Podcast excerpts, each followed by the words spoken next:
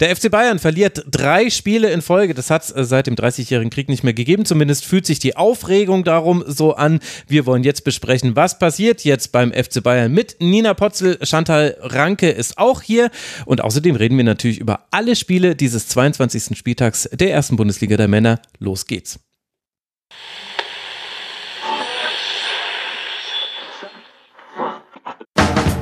Und nun im Programm der Rasenfunk. Ein Trainer ist ein Idiot. Ein Trainer sei, sehe, was passiert im Platz. Alles zum letzten Bundesligaspieltag. Haben nicht alle so gesehen. Manche Trainer arg in der Kritik nach diesem Wochenende. Zu allervorderst natürlich Thomas Tuchel. Chantal Ranke ist hier, Site-Managerin vom Redaktionsnetzwerk Deutschland. Chantal, ich freue mich total, dass du hier bist und du darfst gleich eine Bayern-Krise besprechen. Wie könnte man besser starten in seine Rasenfunk-Karriere? So ist es. Das habe ich mir auch nicht erhofft tatsächlich, aber umso schöner, dass es so ist. Vielen Dank, dass ich dabei sein darf. Ja, ich freue mich auch sehr, dass du hier bist. Was ist denn so dein Eindruck vom FC Bayern? Aufs Spiel blicken wir gleich nochmal ausführlicher, aber drei Niederlagen in Folge gegen Leverkusen in Rom und jetzt in Bochum. Acht Punkte Rückstand auf Leverkusen. Die Situation ist ernst. Ja, also aus Bayern Sicht ist die Lage auf jeden Fall dramatisch, das kann man nicht anders sagen. Ich habe mir gestern noch ein bisschen die Statistiken angeschaut. Tatsächlich hat Tuchel ja jetzt die schlechteste Bilanz seit Klinsmann und ich glaube, da sollten einigen Bayern-Fans die Ohren läuten. Ähm, ich war gestern hin und her gerissen, was ich vom Spiel erwarten soll. Man hätte auch eine klassische Bayern-Reaktion erwarten können und ein klassisches 7-0, so wie es ja auch in der Hinrunde gewesen ist. Und dann hat man aber doch relativ schnell gemerkt, dass es eng wird und ich glaube, Goretzka hat es im Nachhinein ganz gut zusammengefasst. Es ist ein bisschen wie im Horrorfilm. ein bisschen wie im Horrorfilm. Gegen einen starken Gegner, über den sollten wir dann, also da sprechen wir ja gleich nochmal ausführlicher drüber, sollten wir nicht vergessen, der Rückrundentabelle Bochum auf Platz 6. Also jetzt nicht so tun, als hätte man da irgendwie äh, gegen einen Regionalligisten verloren. Den Fehler wollen wir nicht machen, aber Nina, natürlich muss es der Anspruch des FC Bayern sein, solche Spiele zu gewinnen. Was glaubst du denn, wie tief reicht denn die Krise beim FC Bayern? Ist das jetzt eine Ergebniskrise? Weil Thomas Tuchel kommt ja immer sehr schnell mit den Expected Goals ums Eck. Ich glaube, es ist eine Teamkrise vor allen Dingen. Also klar, auch Tuchel da ein bisschen äh, anzählen, auf jeden Fall. Aber mir kommt ehrlich gesagt, äh, kommen mir die Spieler fast ein bisschen zu gut weg bei der ganzen Geschichte, weil sehr, sehr viel auf Tuchel geschoben wird. Aber äh, das kannst du ja auch alleine irgendwie alles nicht stemmen. Also von daher, ich glaube, das ist schon sehr, sehr tiefgreifend auch so um Selbstverständnis und so. Ich weiß gar nicht, ich glaube, Sepp Kneißl war das bei The Zone, der auch gesagt hat, dieses äh, Mir San Mir ist aktuell halt wirklich mehr ein Werbespruch als ein tatsächlich, ähm, ja, tatsächliches Gefühl und Ausstrahlen von Souveränität.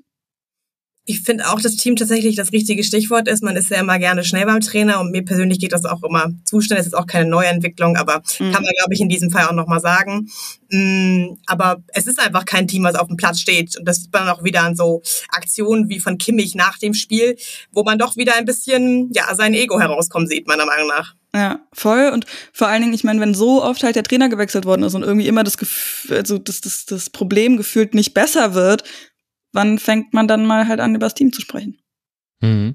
Also die Aktion, äh, die du ansprichst, äh, Josua Kimmich ist mit Scholt Löw aneinander geraten nach dem Spiel. Ich habe versucht, Videoaufnahmen davon zu finden, habe keine äh, gefunden. Ich weiß nicht, ob ihr es sehen konntet.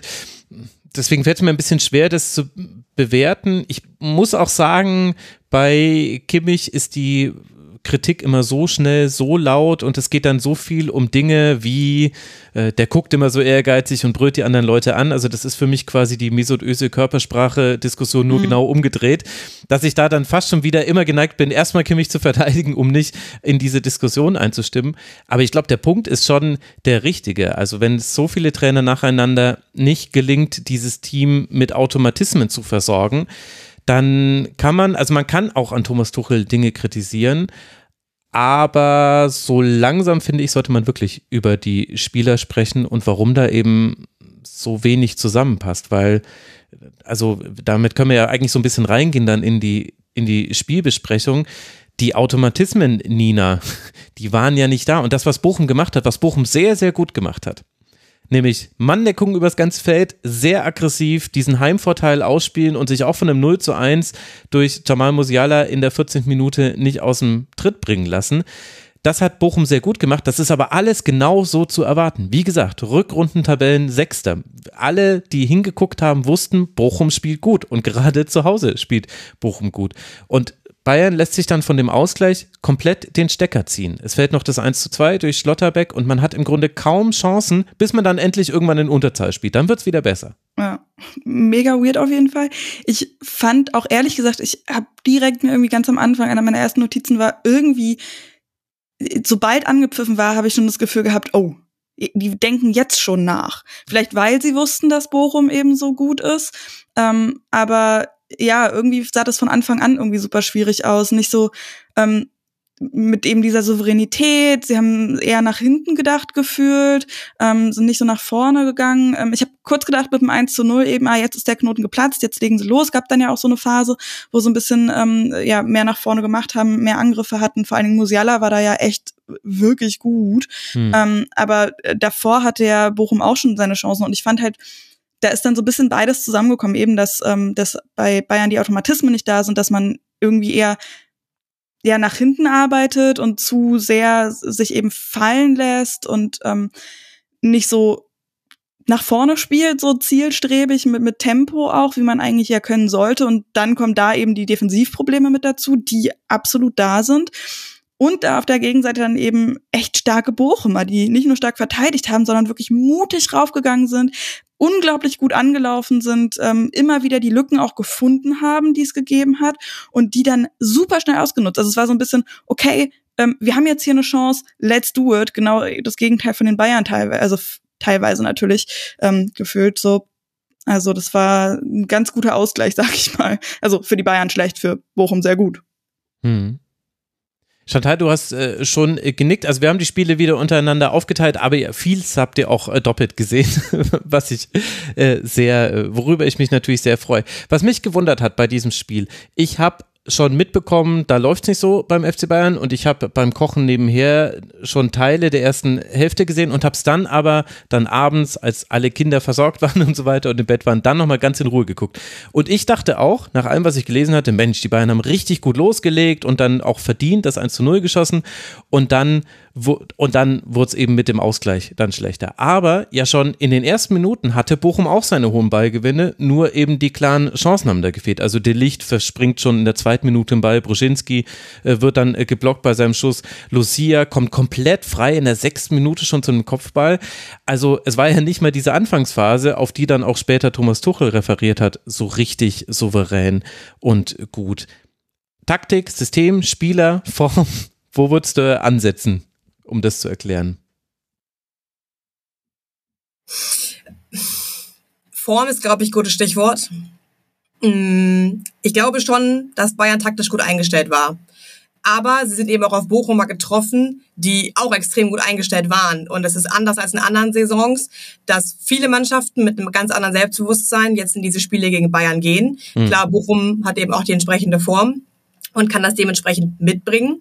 Mm, das heißt aber lange nicht, dass sie gegen Bayern, die eigentlich ganz gut anfangen, trotzdem ganz gut dagegenhalten können. Und ich finde, Losea ist da ein ganz gutes Beispiel, der vielleicht auch ein bisschen stellvertretend für die ganze Bochumer Mannschaft steht, weil der sich von Anfang an komplett reingehauen hat, defensiv eine mega gute Stabilität mitgebracht hat, aber eben auch seine Offensivaktion hatte.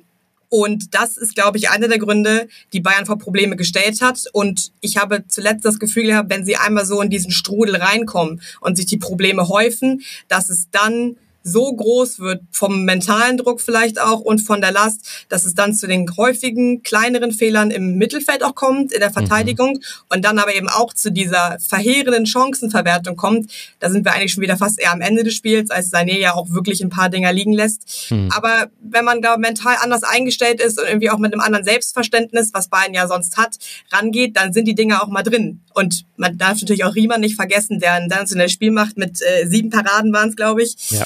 Ähm, ja, aber auch dann muss man sagen, Sané schiebt ihn dann vielleicht doch ein bisschen noch weiter nach links vorbei, dass er dann nicht mehr mit der Hand rankommt oder mit dem Fuß in der zweiten Parade. Und es war halt dann schon in der Nachspielzeit oder kurz, kurz vor der Nachspielzeit durch die ganzen Unterbrechungen. Also es gab wieder zwei Unterbrechungen, erste Hälfte, zweite Hälfte. Deswegen sind die ganzen Minutenangaben ein bisschen durcheinander geraten. Ich freue mich auch sehr darauf, wenn bald irgendjemand herausfindet, noch nie so vielen, so viele Treffer in der Nachspielzeit in der Bundesliga, woran Immerhin das wohl liegen könnte. Immerhin können wir alle Kopfrechnen üben. Das ist mir wirklich bei den Notizen noch aufgefallen. Ja, absolut. Ja. Wenn dann da steht äh, fün, äh, 14 Minuten Nachspielzeit und dann läuft die 53. Minute, da rattert es dann schon im Köpfchen. Aber schon ich fand das äh, ja genau genau was du gesagt hast irgendwie a dass ähm, dass dass natürlich Sané dann teilweise die Dinger in einer anderen Form vielleicht ähm, reingemacht hätte, aber wie gesagt Riemann den den müssen wir absolut hervorheben. Also er hat mhm. da so eine, nicht nur viele, sondern richtige, also monstermäßige Paraden gezeigt. Das fand ich so beeindruckend. Immerhin hat Kane getroffen, dann doch mal. Ähm, noch so einen ganz äh, leichten Einschieber da, aber auch von dem waren ja wirklich so ein paar Sachen, ähm, die er da irgendwie ja weit übers Tor gehauen hat, zum Teil. Manchmal sind da auch wirklich so ähm, leichte Fehlpässe dabei gewesen und eben diese Automatismen, die da nicht funktioniert haben. Ein Ball, ich weiß gar nicht mehr, äh, in welcher Minute das genau war, aber da war auch ein Angriff von den Bayern, wo ähm, ich glaube fast sogar Musiala war das oder Müller, ich habe es gerade gar nicht so im Kopf genau, wo der Ball dann eben nur so minimal, aber eben doch weit genug zurückgespielt worden ist und nicht so perfekt in den Lauf, dass da eben ähm, ein Angriff mhm. hätte losrollen können. So eine wirklich simplen Dinge dann, die ähm, den Fluss eben auch rausnehmen. Vor allem haben die Bochumers auch geschafft, Musiala enorm unter Druck zu setzen. Er müsste der Spieler gewesen sein, der am häufigsten attackiert wurde. Und das zeigt eigentlich auch nochmal ganz gut, wie wichtig er für dieses Spiel ist und auch für die um, Offensivkonstellation, weil sie es einigermaßen geschafft haben, ihn über weite Strecken aus dem Spiel zu nehmen, wobei er natürlich trotzdem noch schafft, mit seiner Genialität, die er mitbringt, dann eben zu seinen Chancen und eben auch zu seinem Tor zu kommen. Ich fand, hm. der war da bis zur Einwechslung von Tell und Sané wirklich noch der beste Offensivmann da. Voll bei dem Aber halt auch alles auf seinen Schultern, oder? Und das ist ja Teil ja, des Problems. Voll. Also Jamal Musiala muss quasi alles selbst machen, spürt das auch. Das heißt, er lässt sich immer tiefer fallen und hat dann auch äh, wichtige Ballverluste auf der Sechserposition. Äh, so äh, fällt äh, nämlich die Ecke entsteht so, die zum 2 zu 1 dann führt in der 43. Minute. Da ist er auf der Sechserposition, verliert gegen den anderen Sechser, Masovic. Fantastisches Spiel, was für eine geile Idee, den auf die Sechs zu stellen. In diesem Spiel hat es super äh, geklappt. Verliert den Ball, dann gibt es äh, einen Schuss, der wird zur Ecke geblockt und so fällt das 2 zu 1.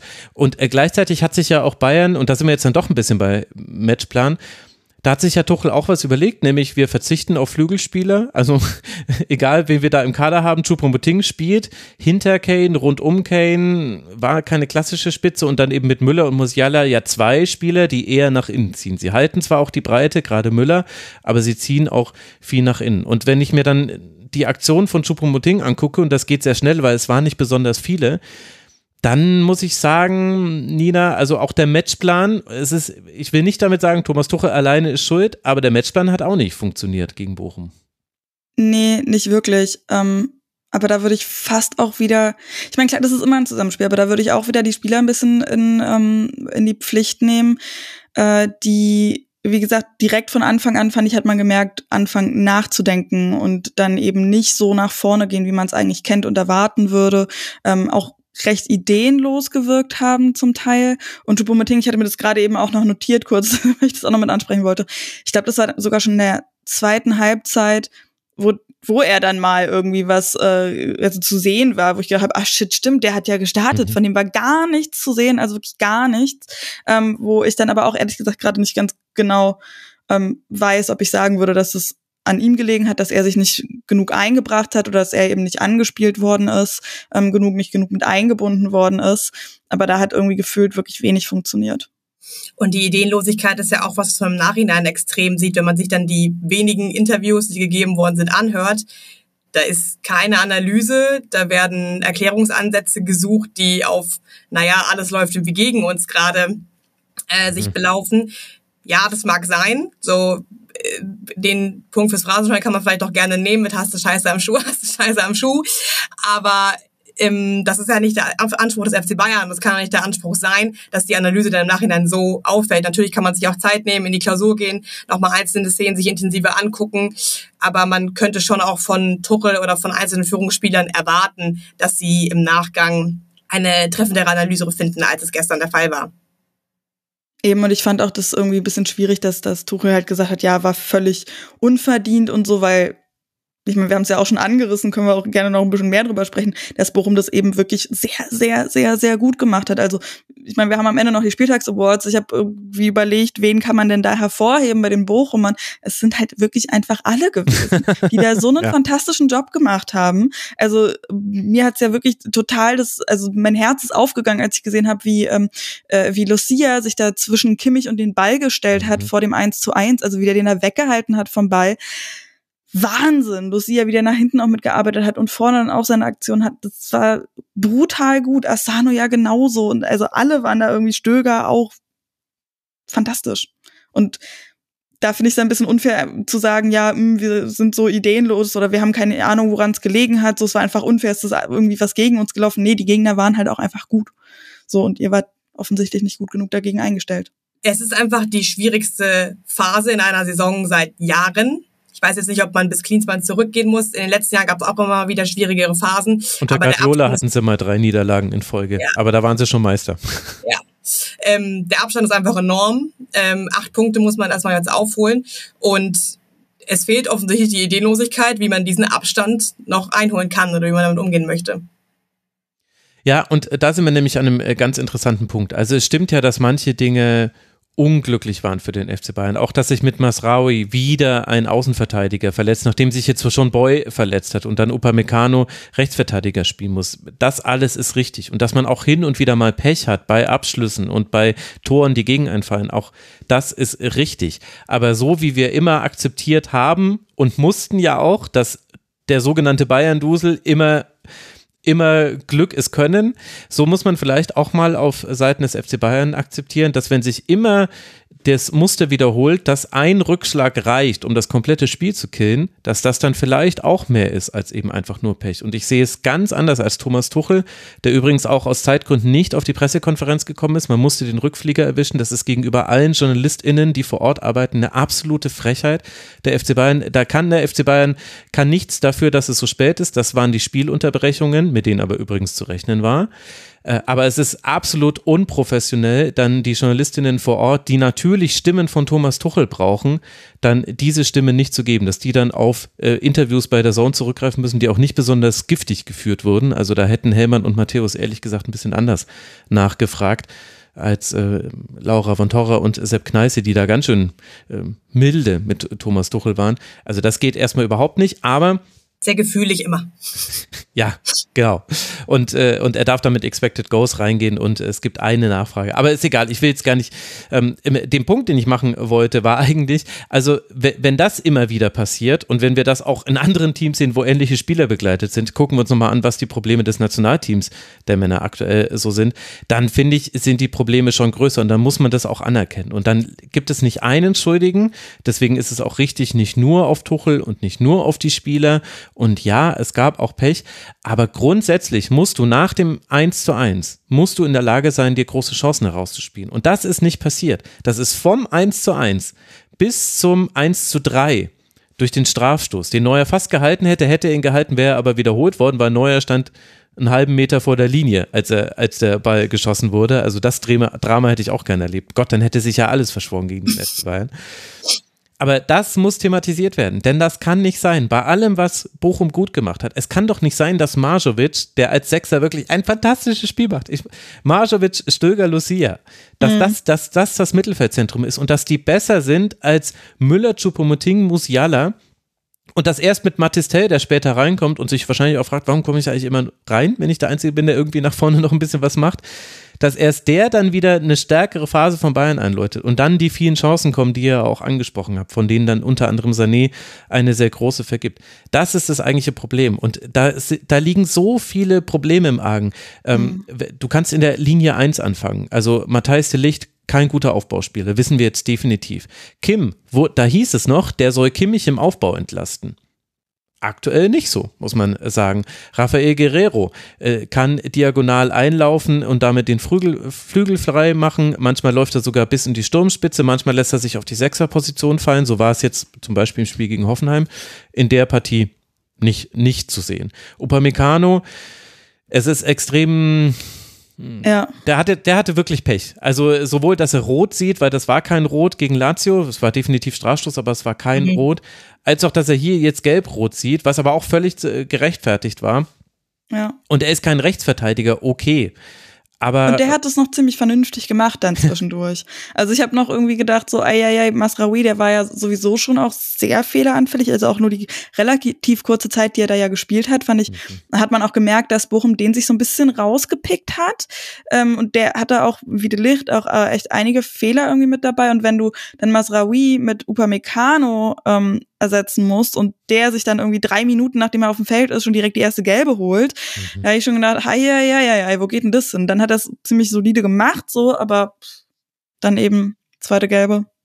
also an Upamecano kann man, glaube ich, dieses Stichpunkt Nervosität auch mal ganz gut erklären. Ich meine, der kommt aus dem Spiel gegen Lazio, wo er eben diese rote Karte bekommt. Ob die jetzt gerechtfertigt war oder nicht, äh, kann man ja offen lassen. Sie ist gefallen, er hat sie bekommen. Und dann reinzukommen und sich direkt dann wieder die gelbe Karte abzuholen, dass da eine gewisse Unsicherheit noch weiter verstärkt wird, ähm, da braucht man, glaube ich, kein Psychologe für sein.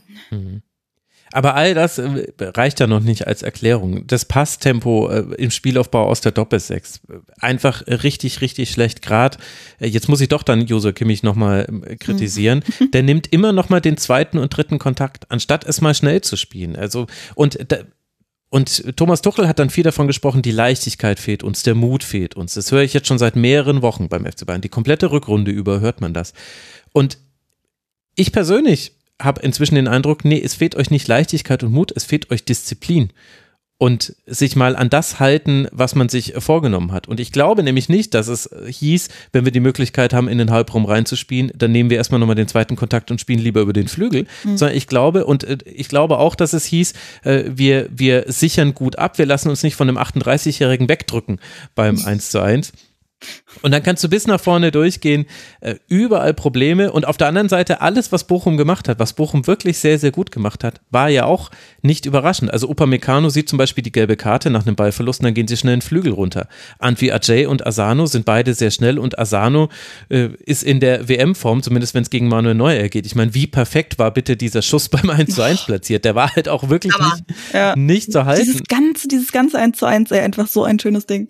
Ja, und letztlich eigentlich das 2 zu 1 auch. Man, äh, man sagt halt immer, ja, er darf da nicht so frei stehen, darf er natürlich auch nicht bei einer Ecke, aber es war halt dann auch die perfekt ausgeführte Ecke. Keine Chance, den zu halten. Aber das, was Bochum da gemacht hat, oder auch die langen Einwürfe zum Beispiel, die dann manchmal zu Problemen geführt haben, wo die Innenverteidiger mit hochgehen, ja, das haben wir alle schon 20 Mal gesehen in 22 Spielen jetzt beim VfL Bochum. Nichts davon war überraschend, dass Kevin Stöger eine richtige Rolle spielt. Wer hätte das denn gedacht? Ach so, jeder, der Bundesliga geguckt hat die letzten Wochen.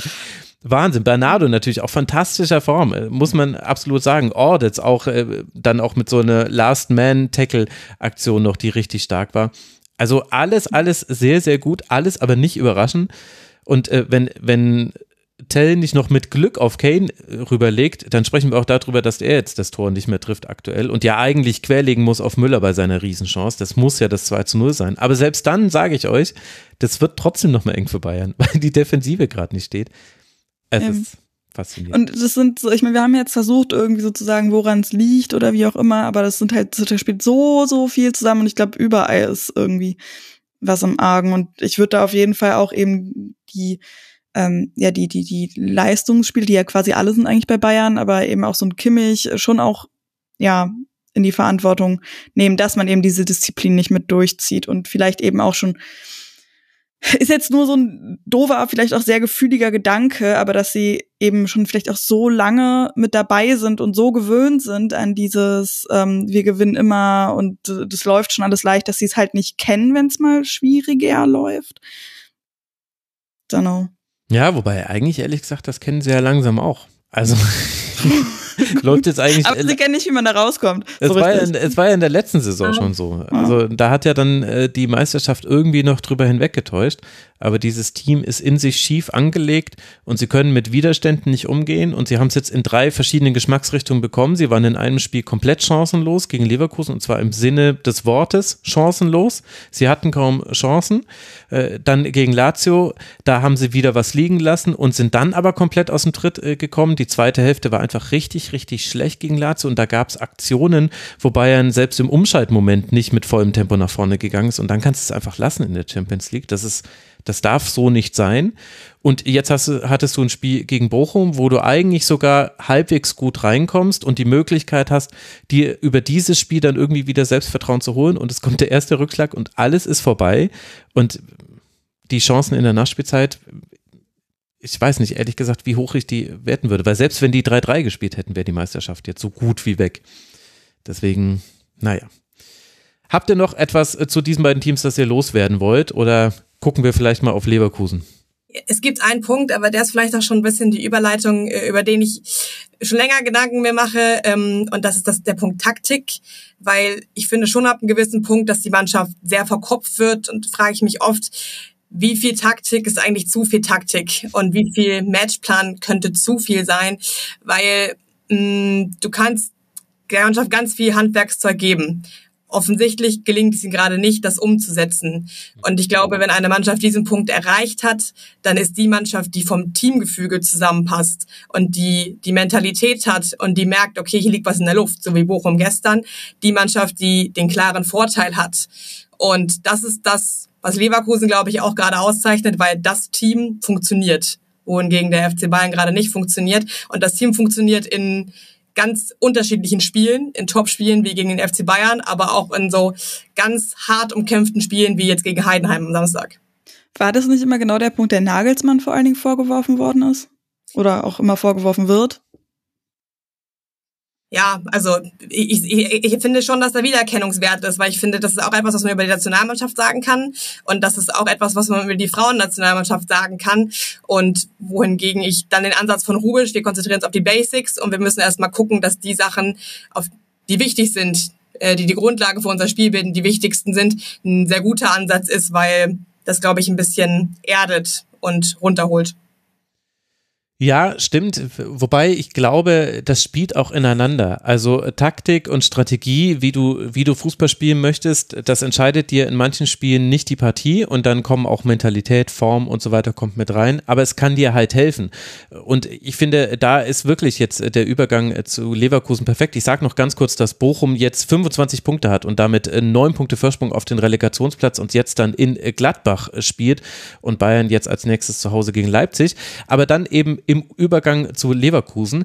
Auch bei Leverkusen ist es so, dass natürlich Mentalität und Form und die passen ja gerade nur seitlich durch die Tür, weil die so eine stolz geschwellte Brust haben und so weiter. Natürlich spielt das mit rein, aber in den Phasen, wo es mal schlechter läuft, und ich finde, da ist Heidenheim gar kein so schlechtes Beispiel, weil Heidenheim hat auch sehr, sehr gut gespielt.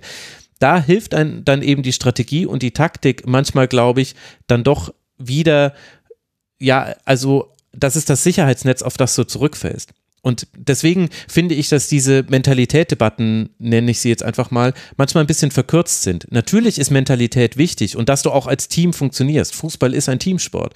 Äh, elf Spieler, die gut zusammenhalten, können ein überlegenes Team, was nicht so gut zusammenhält, schlagen.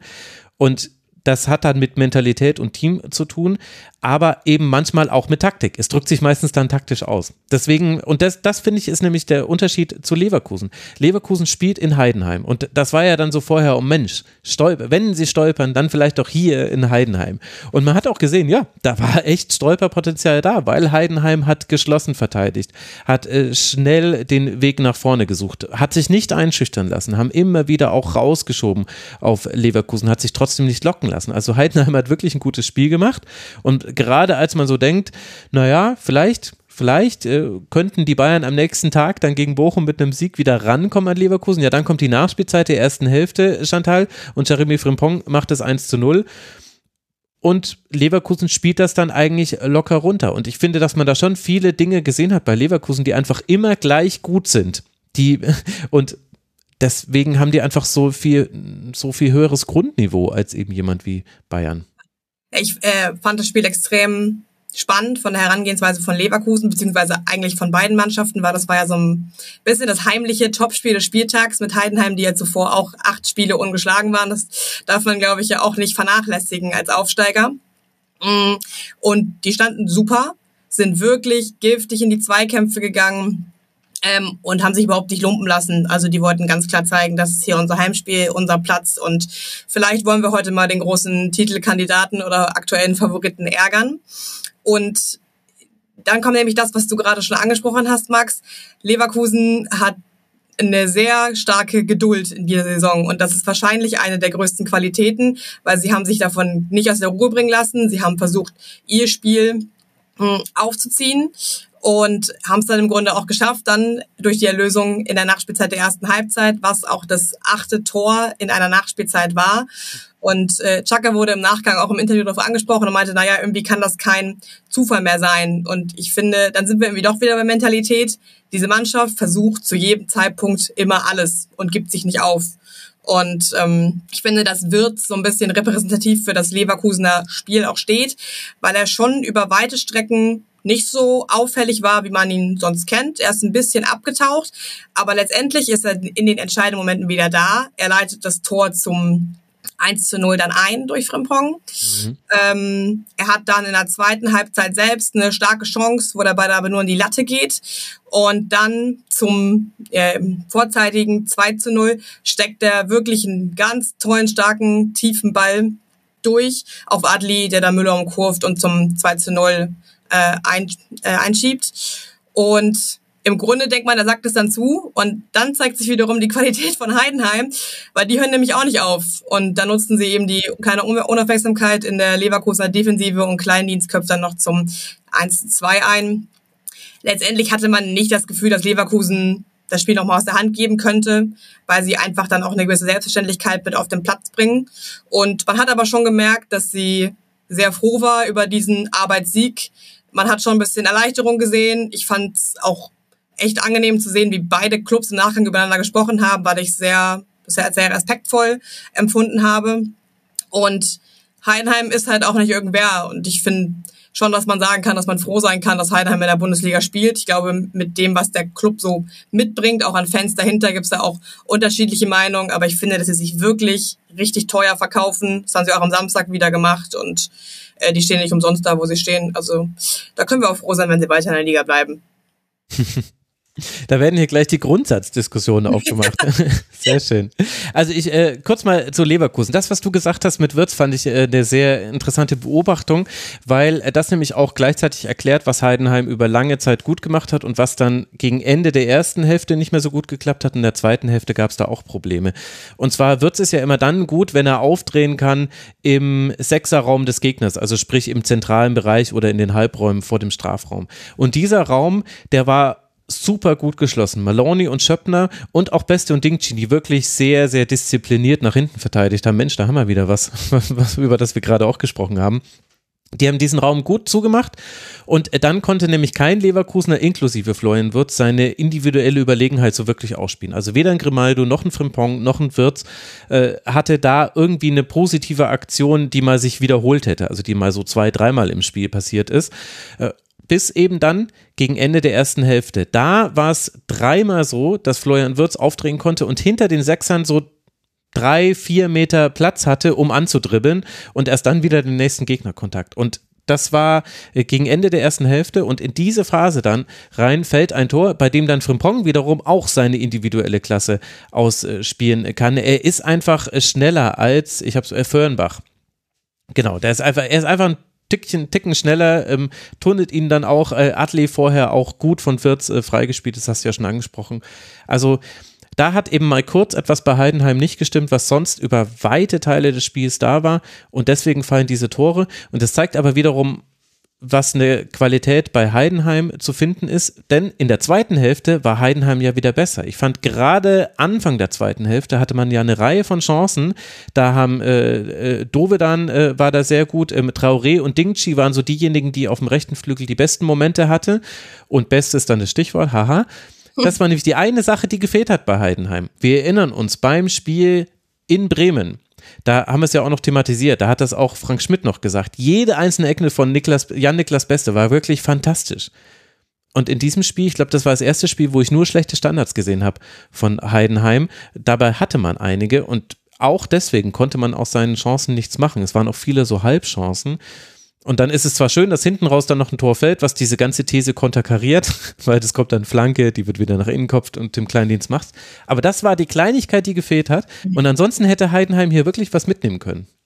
Die hatten auch schon einige gute Konterchancen. Ich erinnere mich an in der ersten Halbzeit, Minute habe ich gerade nicht auf dem Schirm, aber es war auf jeden Fall, auf jeden Fall nach einer Leverkusener Ecke, äh, als Dingchi dann auch äh, mit relativ viel Tempo auf Tar zugeht, ja. aber der kann dann einfach souverän klären. Ähm, da fehlt dann wahrscheinlich doch ein bisschen die Abgebrühtheit, die man von Dingchi aber auch nicht unbedingt erwarten kann. Ja, ja, ist ein guter Punkt. Und gleichzeitig sieht man halt, wie Ta einfach äh, aktuell drauf ist. Der ist äh, der, der Leader da hinten drin. Aber über Leverkusen haben wir ja genauso wie über Bayern ja schon letzte Woche ausführlich äh, gesprochen. Ich glaube, da kam das auch zur Sprache. Und wie hat dir Heidenheim dann in Summe gefallen? Also sie waren nah dran. Es hat dann nicht gereicht, weil man eben so dann zu viele kleinere Fehler gemacht hat oder eben Leverkusen den kleinen Finger gereicht hat und dann nehmen die sich gerade die komplette Hand und sagen herzlichen Dank. Die Schale gehört übrigens uns. Aber Heidenheim steht ja ganz fantastisch da. Elf Punkte Vorsprung auf den Relegationsplatz. Also das ist quasi eine sehr, sehr verschmerzbare Niederlage. Du hast jetzt gerade schon so geschwärmt von Heidenheim. Warum? Was gefällt dir an denen so? Der Club ist klein. So, die kommen auch irgendwie aus einem kleinen Ort. Ich glaube, wir haben die Geschichte alle verfolgt rund um den Aufstieg und allein wie lange es gedauert hat, bis sie in der zweiten Liga waren. In der ersten ging es dann ein bisschen schneller. Aber ich glaube, auch zu Frank Schmidt muss man nichts mehr sagen. Er als Trainer hat sich da wahrscheinlich schon sein Status lebende Legende gut erarbeitet. Ähm, ich finde gut an Heidenheim, dass sie mit den Mitteln, die sie haben, relativ viel machen. Sie haben einen interessanten Kader zusammengespielt, dann auch äh, gestellt, auch mit Spielern, die in der zweiten Liga sich wirklich verdient gemacht haben, wie auch Kleindienst beispielsweise. Und den jetzt gespickt mit ja, so ein paar jungen Wilden, wie Beste, wie Dingji kann man da, glaube ich, beispielhaft nehmen und haben mit Müller einfach auch einen super Rückhalt hm. hinten drin. Und ähm, sie wissen, glaube ich, genau, wo sie hingehören. Sie sind froh, wenn sie jetzt den Klassenhalt schaffen. Und es ist halt ein Verein, die achten auch sehr darauf, dass die regionale Partnerschaften gestärkt werden und gucken da jetzt nicht so weit über den Tellerrand hinaus. Und äh, ich finde, das ist irgendwie eine bodenständige Art und Weise, die man auch in der Spielart erkennen kann. Sie haben das defensiv sehr solide gemacht, bis auf die paar Situationen, aus denen dann eben auch die Tore entstanden sind, die wir gerade schon benannt haben. Offensiv fehlt es dann doch noch etwas. Also gerade gegen Leverkusen war das ja wirklich eine große Chancenarmut, dass sie das Tor noch gemacht haben ist dann schön fürs Ergebnis, aber äh, so viel merken ja nach vorne eben auch nicht. Aber ich glaube, dass sie mit der Situation, wo sie dastehen in der Tabelle, sehr glücklich sind und sein können. Das heißt jetzt nicht unbedingt, dass sie da bleiben, aber ich glaube schon, dass sie sich am Ende irgendwo zwischen Platz 12 und Platz 9 vielleicht positionieren können, wenn sie weiter so stabil spielen.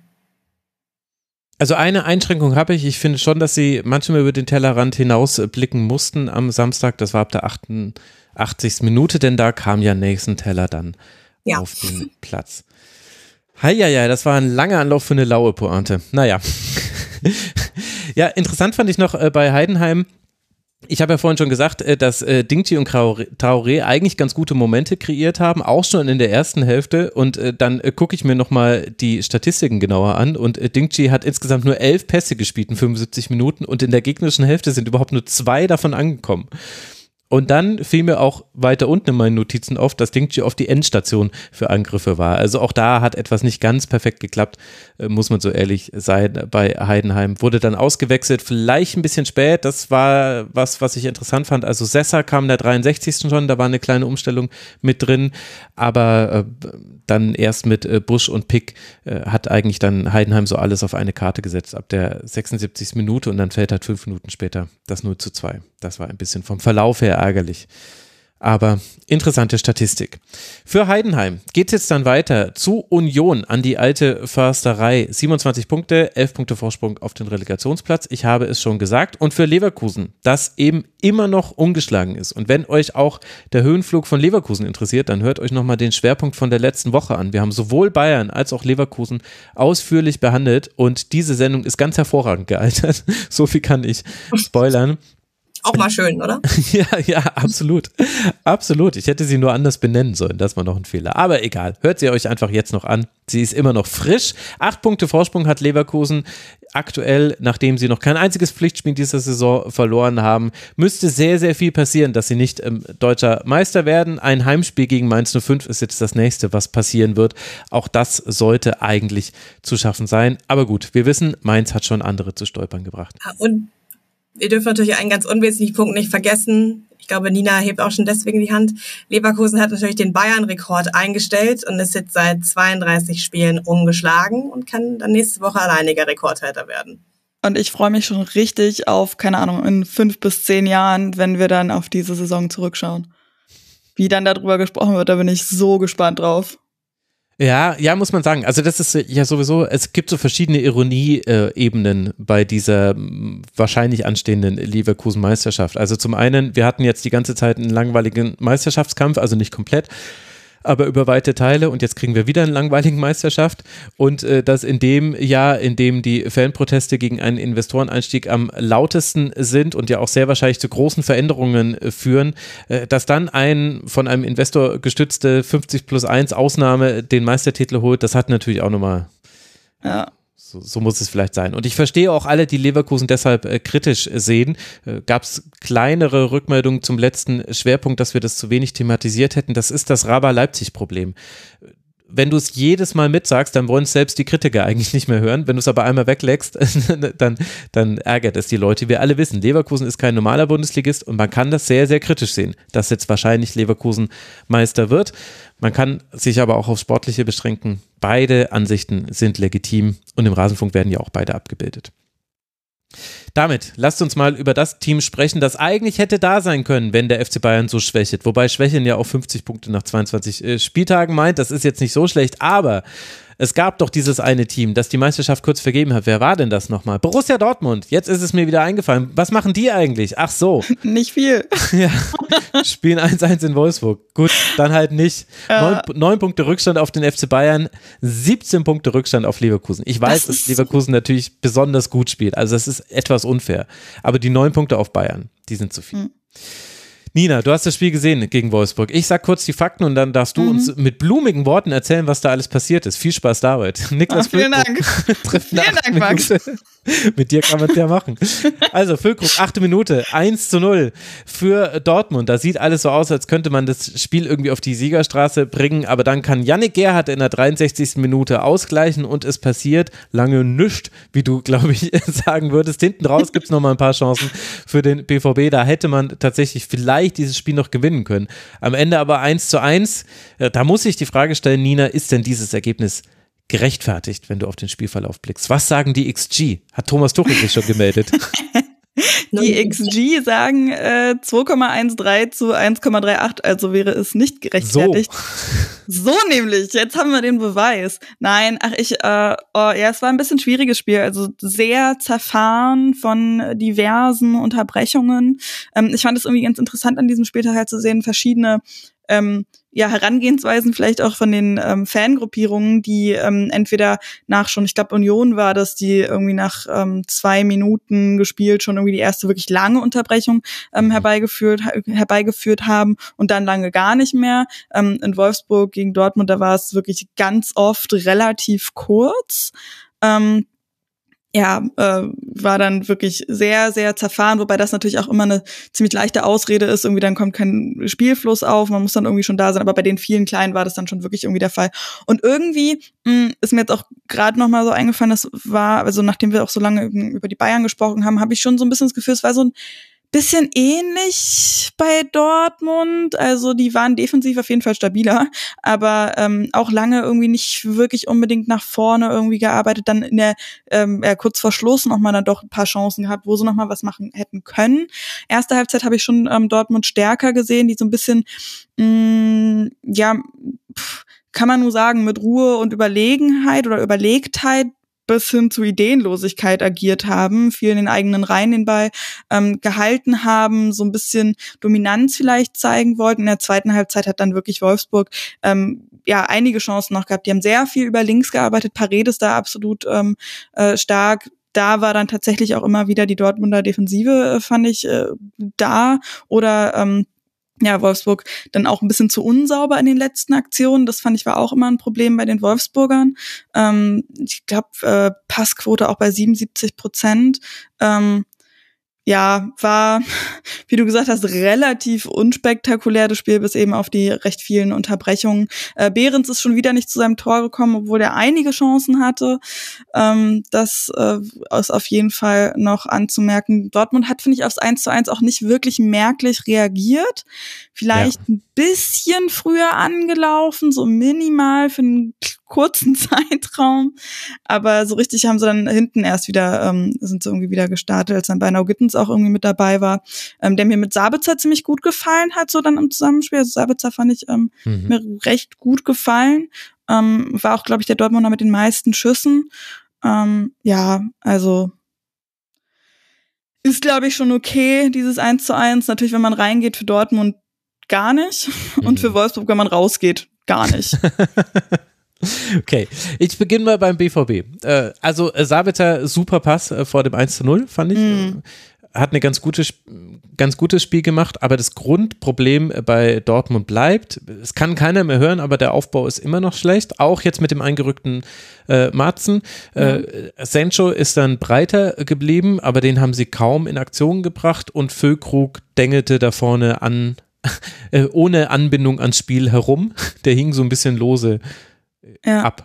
Das ist auch irgendwie wirklich so das Ding, was mir schon vor dem Füllkrug-Wechsel ähm, so ein bisschen Sorgen gemacht hat, wo ich gedacht habe, na, ob das so wirklich funktioniert. Ich habe das Gefühl, das war so ein bisschen so ein typischer Dortmund-Transfer eben. Ist jetzt nur auch schon ein bisschen her, aber ich finde, man sieht es immer wirklich in fast jedem Spiel bestätigt. Klar macht er dann doch seine Tore so, aber er wirkt da ziemlich verloren. Und das, was er halt bei Werder hatte, irgendwie so dieses Zusammenspiel, das fehlt da sehr. Ja, Total. Ich meine, die Umstände des Wechsels mit äh, Haller ja, äh, und so weiter und es musste dann schnell hat. gehen.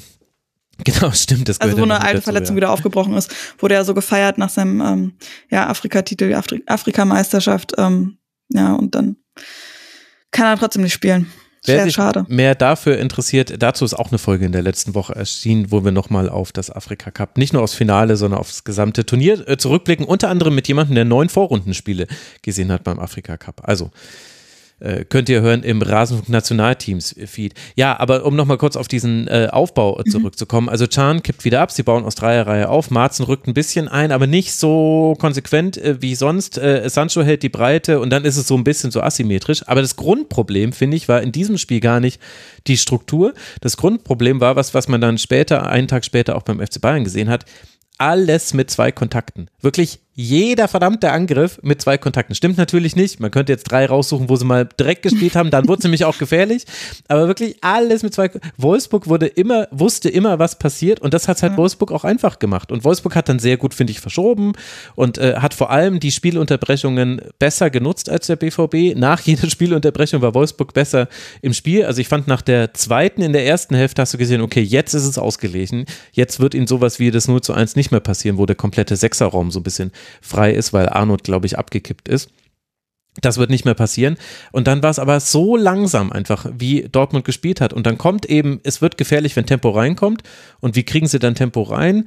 Manchmal so ein super Pass. Also Süle spielt mal einen sehr starken Pass in der Nachspielzeit und äh, Sabitzer spielt einen starken Pass vor dem 1 zu 0 und dann sind es aber halt die Dribblings. Jamie Bino Gittens kommt und rennt halt einfach los, weil er halt Jamie Bino Gittens ist, rennt dann halt auch manchmal in Räume, wo es nicht so schlau ist reinzurennen, weil da stehen noch drei andere Wolfsburger. Es macht halt auch, weil er Jamie Bino Gittens ja. ist, aber wenigstens passiert etwas. Man ist total dankbar und denkt sich, wie das Wasser in der Wüste für den Verdurstenden, denkt man sich, geil, es ist passiert wieder was beim BVB. Nein, das ist echt ein Problem. Ja. Ich habe auch so eine ähnliche Situation ähm, gerade in meinen Notizen auch gesehen von, ich glaube, Marzen war das auch, der irgendwie mal gestartet ist und dann aber auch den Ball direkt äh, in die Gegnerfüße irgendwie gespielt hat. Also da waren wirklich ähm, auch echt so unsaubere Sachen mit dabei, wo du dir irgendwie ein bisschen an den Kopf fasst. Also Genau, und auf der anderen Seite, also in den Kopf gefasst, hat sich natürlich Kevin Behrens riesige mm. Chancen in der ja. langen Nachspielzeit der ersten Hälfte. Das war, das ist ja fast schon tragisch. Also einmal hält Kobel noch sehr gut, lenkt den Ball an den Pfosten. Den zweiten, entweder er legt ihn quer auf Maier oder er schießt ihn, aber aufs Tor sollte er schon kommen. Beides war nicht drin. Ja. Aber Das Wolf- fand ich war fast ja. die spektakulärste Zeit im ganzen Spiel, so diese Nachspielzeit äh, in der ersten Hälfte. Das stimmt. Aber interessant fand ich da nämlich auch, äh, wie die Chancen entstanden sind. Also weil Wolfsburg, äh, Bre Dortmund, Entschuldigung, stand da nicht gut, ganz langsam, Max. Aber wer da eine entscheidende Rolle gespielt hat, war Baku. Und den habe ich schon lange nicht mehr so gut gesehen bei Wolfsburg. Und generell, ich bin ja bekannt als jemand, der sehr darunter gelitten hat, wie Wolfsburg in weiten Teilen dieser Saison gespielt hat. Und man kann auch, und das machen natürlich viele Wolfsburg-Fans, darauf blicken und sagen, ey, schon wieder ein Unentschieden. Meine Güte, noch kein einziges Mal äh, gewonnen seit dem 1 zu 0 in Darmstadt. Und das war jetzt auch nicht gerade das Spiel, wo ich glorreich äh, drunter schreiben würde. Aber ich habe letzte Woche gegen Union, habe ich schon gesagt, und ich würde das jetzt auch gegen Dortmund wiederholen. Ich finde, es ist Besserung in Sicht. Es ist immer noch Auf nicht so, dass ich jetzt irgendwie Kovac irgendwie Palmwedel vor die Füße schmeißen würde vor Begeisterung. Aber es war ein gutes Spiel von Wolfsburg. Fand ich auch. Ähm, wie gesagt, so auch bei denen echt ein paar unsaubere, unsaubere Geschichten mit dabei. Irgendwie Paredes, der ähm, einmal eine ganz gute Idee hatte mit einer Seitenverlagerung, glaube ich, war das, wo er dann einfach, also er den Ball noch lang spielen will und da aber niemand ist, also wirklich niemand, nicht Ja. mal irgendwie in der Nähe. Nicht mal einer Ähm, der zahlreichen Ordner, der irgendwie, die da Ja, im Spiel genau. dran standen. ähm, also es war wirklich so so ein paar Sachen, wo du dir wirklich immer noch auch an den Kopf greifst, so. Ähm, aber äh, da war auf jeden Fall schon, man hat auch echt ähm, ja Energie nach Tempo gesehen. Ähm, diese Flügelspiele, da fand ich wirklich wirklich gut auch. Die sind zu Chancen gekommen. Die muss man dann halt nutzen. So und nächste Woche geht's gegen Frankfurt, habe ich gerade gesehen. Ne, puh, wird auch interessant, sag ich mal. ist echt ein bisschen schwierig gerade, weil kannst natürlich noch so gut spielen. Ähm, ist dann nur fürs Gefühl auch. Ja, und es wird auch nicht immer so einfach sein, in Anführungszeichen, wie gegen Dortmund, wo du halt Mhm. viel aus der Linie 1 lang aufbaust. Also Lacroix hat da manche lange Bälle geschlagen, manchmal auch Arnold, äh, der wieder abgekippt ist in einzelnen Situationen. Das wird dir nicht jeder Gegner geben. Äh, Hatte auch damit zu tun, dass Wolfsburg in der Luft absolut überlegen war. 65 Prozent aller Kopfballduelle gewonnen.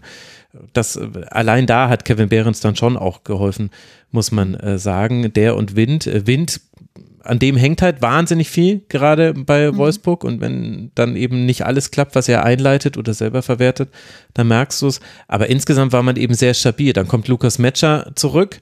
Das ist natürlich das, an dem sich viele aufbauen beim Mhm. Aber der VfL. braucht ja auch noch Zeit. Ja, aber man hat durchaus gesehen, das kann noch eine Rolle spielen. Also du hast mit Wind gerade jemand, der super in Form ist. Dann Mhm. brauchst du ja nur einen zweiten, der noch knipst. also, und Behrens ist es offenbar nicht. Ne, Er hat seine Form leider mitgebracht aus Union.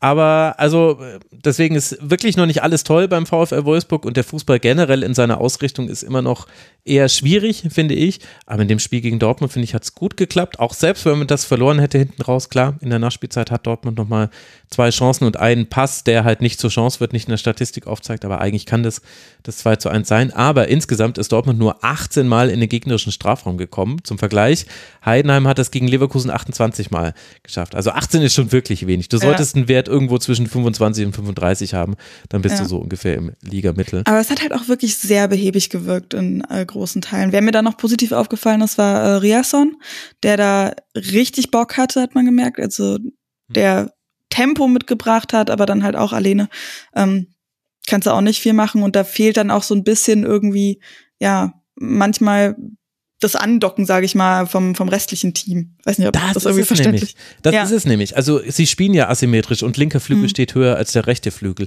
Aber es gab ja die Situation, wo Riasen auch mal die Linie entlang gegangen ist. Und gerade im Rücken von äh, Paradis, also hallo, da musst du hinwollen als, als Team, weil äh, Paradis äh, hat ganz viele tolle Eigenschaften, aber immer den Rückspiegel im Blick zu haben, ist es nicht. Das ist das, wo er manchmal Ja. noch Fehler macht. Der, manchmal turnt er im Halbraum rum und die komplette Seite ist offen, weil Mähle noch nach oben geschoben hat. Der macht es nämlich auch manchmal. Da, du, da musst du reingehen, da musst du diagonal auf Brandmal spielen, der sich da reinfallen lässt oder auf Reus, aber solche Dinge fehlen beim BVB, aber das Mhm. tun sie ja nicht zum ersten Mal. Eben. Wollen wir an der Stelle vielleicht noch kurz über die Fanproteste reden? Ähm, ja. Ich habe auch Chantal immer wieder so mit dem Mikro zucken sehen. Da wusste ich nicht, jetzt, jetzt geht's rein. Und ich wusste nicht, ob es mit den Protesten und den vielen Unterbrechungen zu tun hat. Äh, vielleicht wollen wir mal so anfangen. Chantal, findest du, dass das ein legitimes Argument ist, dass auch jemand wie Edin Terzic sagt, also er hat zum einen gesagt, wenn da Gegenstände auf dem Spielfeld liegen und das Spiel läuft, dann ist es auch gefährlich äh, für die Spieler. Ich glaube, das kann man so anerkennen. Also ähm, da kann natürlich immer was äh, Doofes passieren. Aber wie würdest du das sehen, dass wir jetzt hier ein Spiel hatten, was wirklich sehr, sehr häufig unterbrochen wurde. Ich habe irgendwann aufgehört, die Unterbrechung zu zählen, weil ich nur noch damit beschäftigt war, zu skippen. Ja. Also es war wahnsinnig oft. Ich habe auch nicht gezählt, müssen wir uns, glaube ich, auch nicht äh, drauf versteifen. Ähm, ich finde die Argumentation von Dortmund ein bisschen schwierig, weil es gerade aus Dortmunder Ecke jetzt wieder sehr viele Stimmen gab, die die Spielunterbrechung kritisiert haben und wo die Spielunterbrechung darauf zurückgeführt wurde, dass es dann eben nicht mehr lief und dass Wolfsburg taktisch besser umstellen konnte. Und das ist irgendwie wieder so ein klassischer Dortmund-Move. Man muss wieder die Fehler bei den anderen suchen. Also ist auch ein hartes Urteil jetzt, aber ich finde, das ist etwas, was sich in den letzten Jahren auch wiederholt und so ein bisschen verfestigt hat.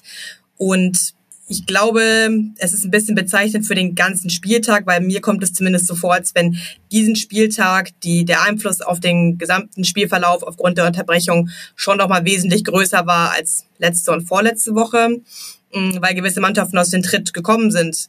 Aber so wie Wolfsburg die Chance nutzt, könnte halt auch Dortmund die Chance nutzen. Und Chan stellt sich dann auch hin und sagt, wir kommen aus dem Rhythmus ja, es ist schwierig und die Spieler leiden extrem darunter. Ich möchte nicht in deren Haut stecken, weil das ist einfach eine extrem schwierige Situation. Aber im Grunde könnte jeder seine Chance darin suchen. Ja. Ich finde auch, dass es irgendwie so ein, ich verstehe die Spieler und Trainer, dass das nicht einfach ist. Ich verstehe auch die Kommentatoren teilweise, dass es auch schwierig ist, darüber hinweg zu kommentieren sozusagen, weil irgendwann ist so gefühlt alles dazu gesagt.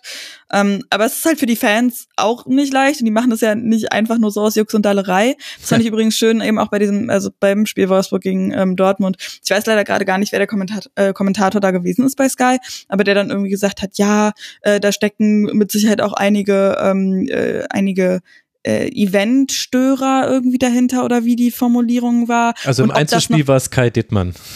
Ah. Er stand wahrscheinlich und hat applaudiert, wenn er das gesagt hat.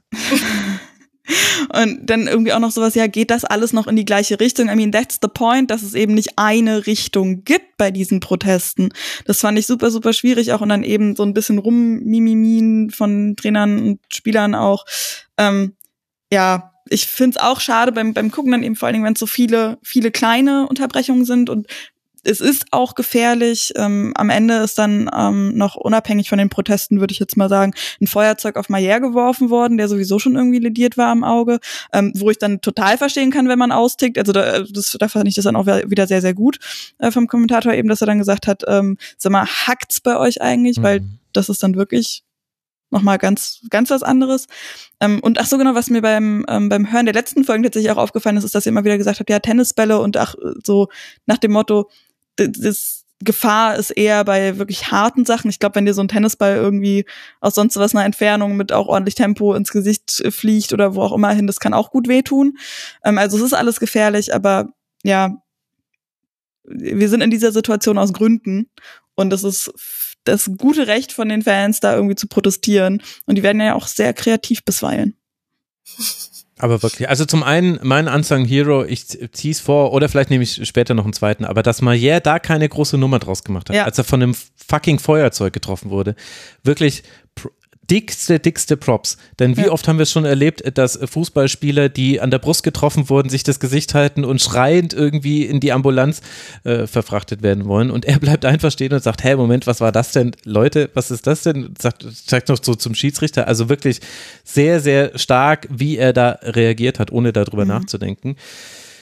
Ja, und zu den anderen Punkten. Also ich glaube, es ist, ich finde, es ist interessant, welche, welche Veränderungen mhm. wahrzunehmen ist jetzt so langsam, auch in der Art und Weise, wie drüber geredet hat. Also ja, du hast noch jemanden wie Kai Dittmann, der einfach nicht verstehen möchte, was das Problem ist und was auch Ultras für Menschen sind. Also er, er, das haben wir jetzt einfach oft genug gesehen. Er, er, hat da keinen Zugang zu. Er gehört einfach zu diesen Menschen, die, denen das so fremd ist, dass er sich offenbar in diese Welt nicht reindenken kann. Das ist jetzt einfach so. Ansonsten finde ich aber, dass man bei vielen Kommentatoren, wobei ich auch wieder viel mit englischem Kommentar über Y-Scout gesehen habe, äh, bei vielen hat man äh, gemerkt, die haben sich jetzt ein bisschen kundig gemacht.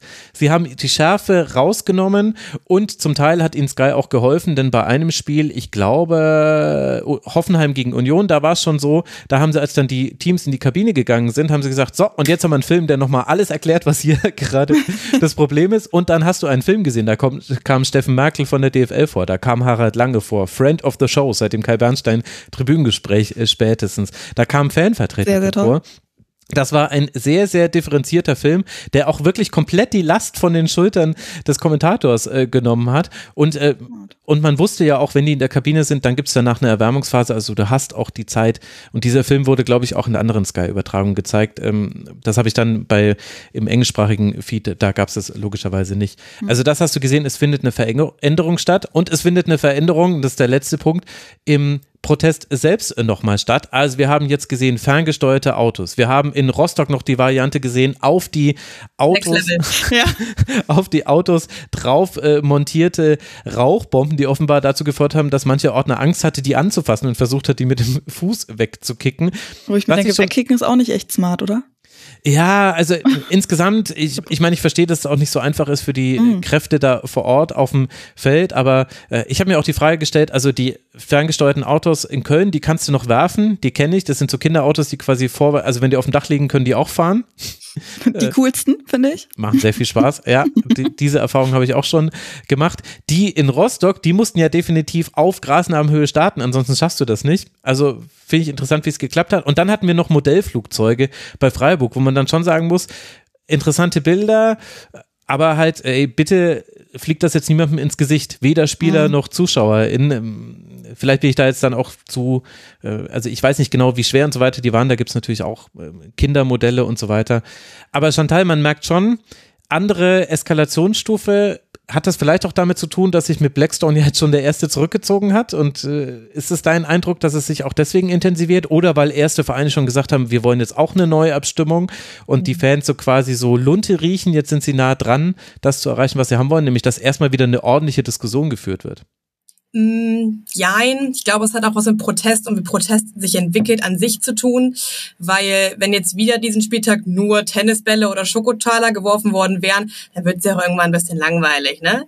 Ähm, ich finde 96 sind wir jetzt in der zweiten Liga, aber kann man da glaube ich auch noch mal ganz gut nennen. Hat's am Freitag ja, ganz interessant gemacht, weil sie immer nur so drei, vier Bälle geworfen haben, dann pausiert haben und sobald es dann weitergehen sollte, flogen die nächsten drei, vier Bälle. Es war so ein Minimum an Ertrag mit der äh, Minimum an Aufwand mit dem maximalen Ertrag, so dass es ja wirklich fast an Spielerbruch gebracht haben und dann rechtzeitig aufgehört haben. Und Protest muss halt nerven, um weiter für Aufmerksamkeit zu sorgen. Und deswegen ist es nachvollziehbar, dass sich andere Optionen überlegt werden. Und die Spielzeugautos hatten ja irgendwie auch noch was Witziges. Bei den Flugzeugen wäre ich auch schon wieder kritischer, weil ich auch finde, dass überall da, wo es wirklich gefährlich wird und wo Dinge fliegen, die Spieler oder Verantwortliche ernsthaft verletzen können, Schluss sein muss. Und dann verfehlt, der Protest ohnehin sein Effekt, weil dann ist die Wut auf die Protestierenden so groß, dass ohnehin keiner einen Schritt auf den nächsten zugeht. Mhm. Und jetzt bin ich wirklich gespannt, wie es weitergeht, weil sowohl ein Spielabbruch würde das eigentliche Ziel der Fans glaube ich, nicht unbedingt erfüllen. Und wenn sie jetzt auf einmal aufhören würden, eben auch nicht, weil dann würde die DFL sich ja wiederum recht sehen.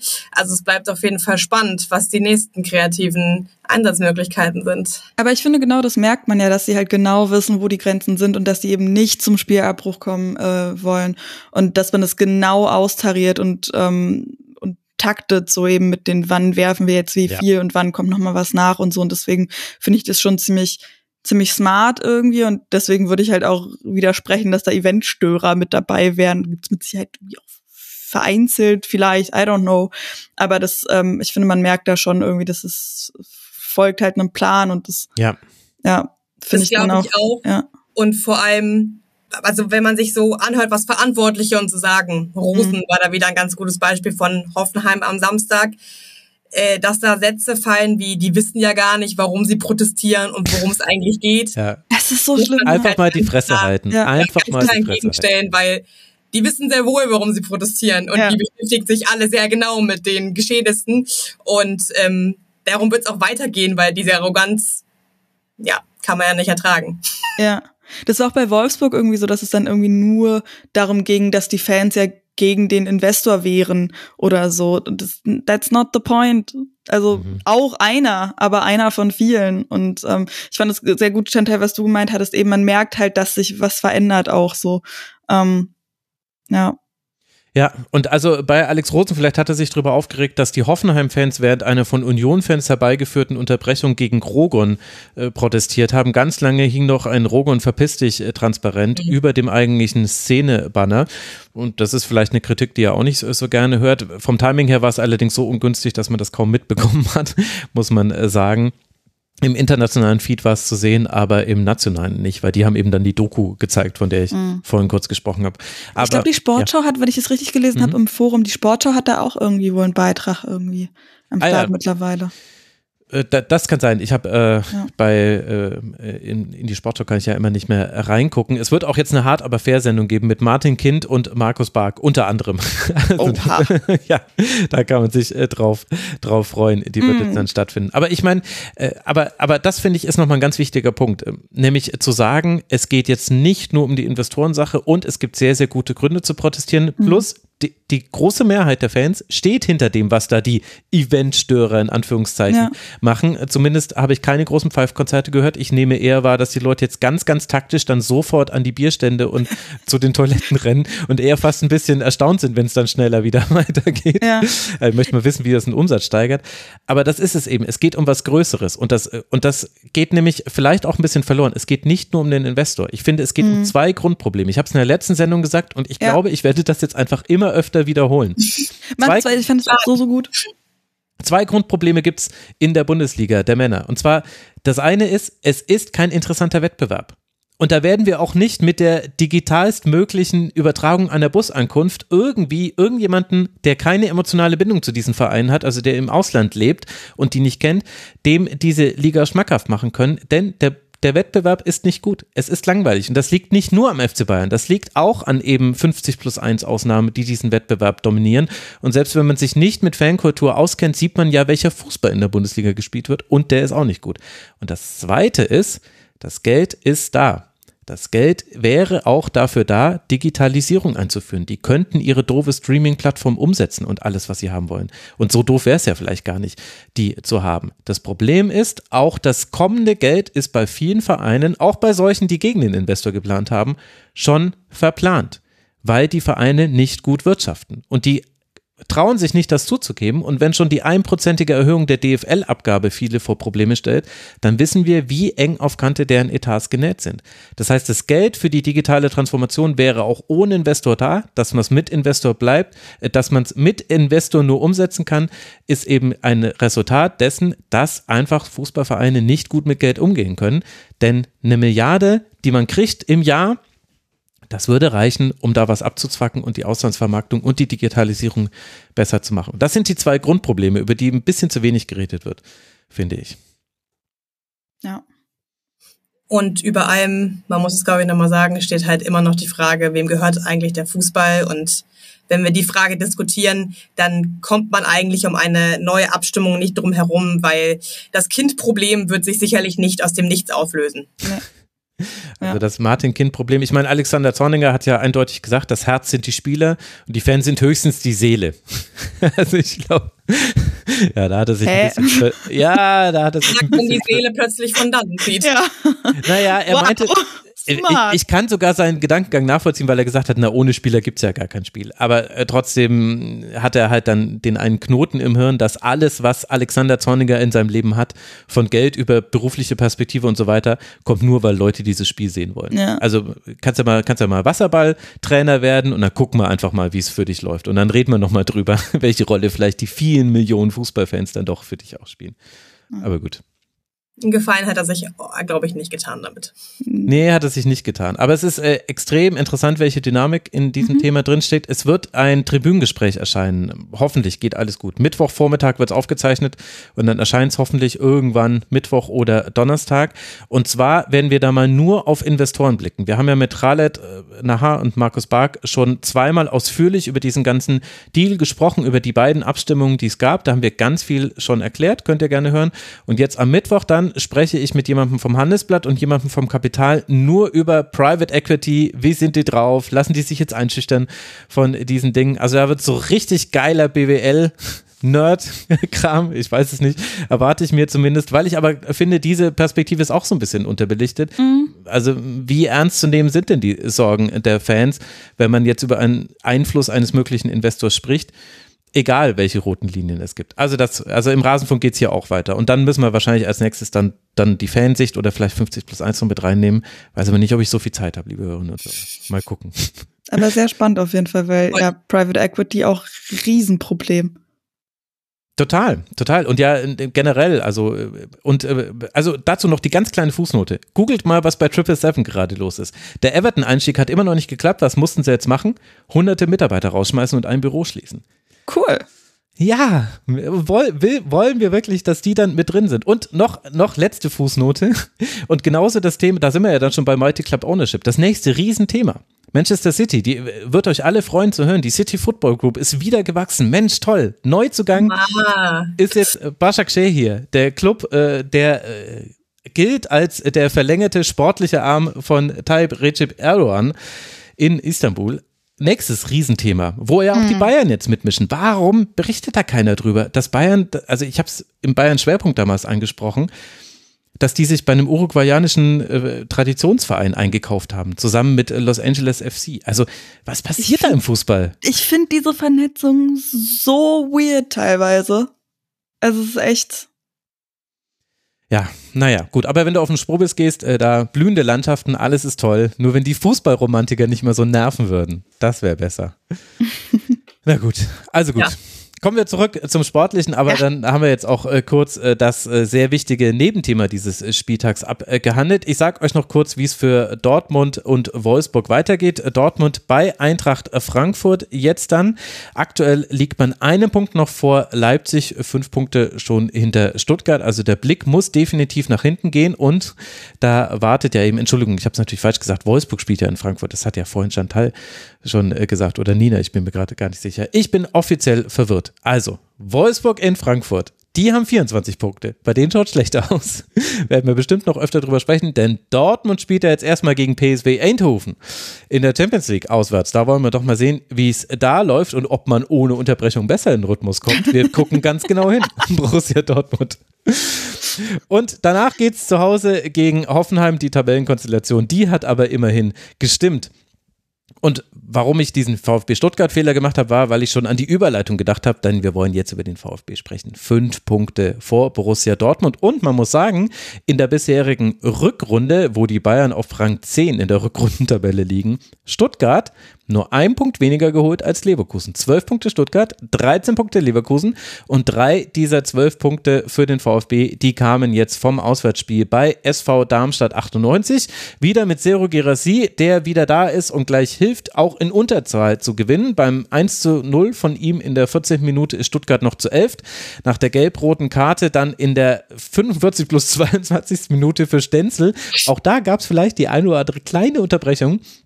Da ist man nur noch zu zehnt, aber dennoch schafft es der VfB eben dieses Spiel zu gewinnen. In der 91. Minute macht Muda Hut seinen ersten Treffer für den VfB zum 2 zu 0. Aaron Seidel kann in der 94. Minute nochmal verkürzen. Kurz wird es spannend, aber am Ende bleibt es eben beim Dreier für den VfB, was für Darmstadt auch bedeutet, dass man weiter am Tabellenende bleibt und jetzt sogar noch ein bisschen mehr Rückstand hat. Das hat mit dem Ergebnis von Mainz zu tun, über das wir noch sprechen werden.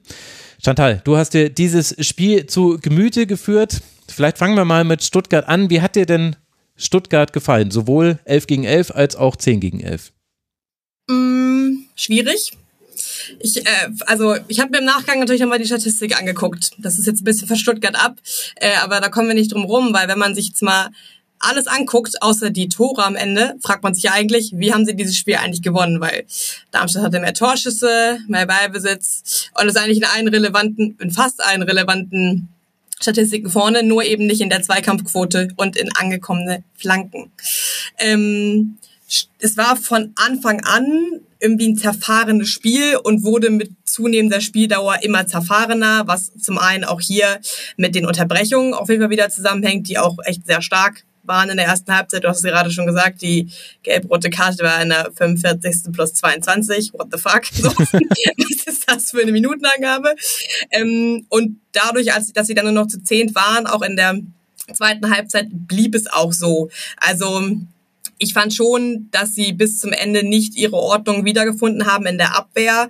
Ähm, das hat man auch ein bisschen an Waldemar Anton gesehen, der im Verhältnis zu anderen Spielen die Saison, finde ich, nicht so souverän war und doch etwas Mühe hatte, seine Abwehr wieder neu zu sortieren. Er hatte auch seine lichten Momente, also er leitet dann auch vor dem 1-0 die Führig-Flanke per Kopf auf Girassi weiter mhm. und hat einige gute Gretchen, hat echt viel weggerettet von den Darmstädter Angriffen. Aber mh, mm, es war ja, undankbar auf jeden Fall, ohne Stenzel in die zweite Halbzeit zu gehen. Und man muss auch sagen, es war echt unnötig, innerhalb von neun Minuten zwei gelbe Karten zu kommen und seine Mannschaft auch so eine Defensive dann zu schwächen. Geht, finde ich, von der Entscheidung her so in Ordnung, aber muss nicht sein. Also als Trainer wäre ich da auch ein bisschen angefressen gewesen. Mhm. Aber Stuttgart hat eben Girassi und Undaf, die jetzt auch wieder zu zweit in der Startelf ähm, auf dem Platz standen. Undaf muss dann ja leider raus in der zweiten Halbzeit. Aufgrund von muskulären Problemen muss man jetzt ein bisschen gucken, wie es weitergeht. Da folgen ja jetzt weitere Untersuchungen. Ähm, aber so schaffen sie es eben über das ganze Spiel hinweg, die wenigen Momente, die sie haben, zu nutzen. Und vor allem finde ich auch, dass man Stiller im defensiven Mittelfeld noch mal hervorheben muss, der wirklich ähm, im Spielaufbau sehr viel macht, auch schon die ganze Saison sehr viel macht und vor allem das durch eine sehr, sehr gute Passquote schafft. Ich glaube, über die ganze Saison hinweg liegt er bei 90 Prozent. Jetzt in dem Spiel waren es nur 80, aber das ist ja immer noch eine sehr gute Quote. Ja, und dann haben sie eben auch einen sehr guten Torwart mhm. hinten drin stehen, der einige Chancen vereitelt. Ich habe es eben schon angesprochen. Darmstadt hatte 20 Chancen. Äh, Lieberknecht hat einige Änderungen in der Startelf vorgenommen und mit Justwan und Pfeiffer, die neu reinkommen, die man da glaube ich hervorheben muss, ist da offensiv einiges los. Mm, ja, aber letztendlich fehlt ihnen die Durchschlagskraft. In den Kommentaren wurde Darmstadt auch relativ heiß diskutiert. Wir hatten da, glaube ich, einige Darmstädter am Start, ja. die davon geschwärmt haben, dass es das beste Saisonspiel gewesen sein soll. Von dem, was ich gesehen habe, kann ich zumindest bestätigen. Es ist auch ein bisschen schade letztendlich, dass sie sich nicht belohnen können. Ähm, aber es ist am Ende dann auch nicht zwingend genug. Und es fehlt dann auch irgendwas. Und ja, ja. gerade in der zweiten Hälfte bleibt es einfach total zerfahren, sehr kleinteilig, viele Unterbrechungen, viele gelbe Karten, viele Fouls und langsam oder sicher ähm, muss man sich, glaube ich, von Darmstadt schon mal verabschieden. Mhm.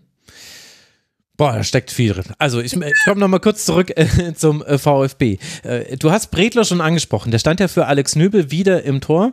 Und ich glaube, also ich würde sagen, ein bisschen überspitzt, aber Stuttgart gewinnt jetzt auch die Kackspiele. Ich glaube, auch alle Stuttgart-Fans wissen, so geil war das jetzt nicht. Und das hatte nicht nur mit der Unterzahl zu tun, denn es gab ja noch einen Ausgleich, der nicht gezählt hat. Da müssen wir, glaube ich, gleich nochmal kurz drüber sprechen. Mhm. Und ich glaube aber, einer der Gründe, warum äh, der VfB in diesem Spiel so schlecht war, es gab eine Reihe von Gründen, aber eins davon davon ist tatsächlich, Bredlo ist im Aufbau nicht so gut wie Nübel.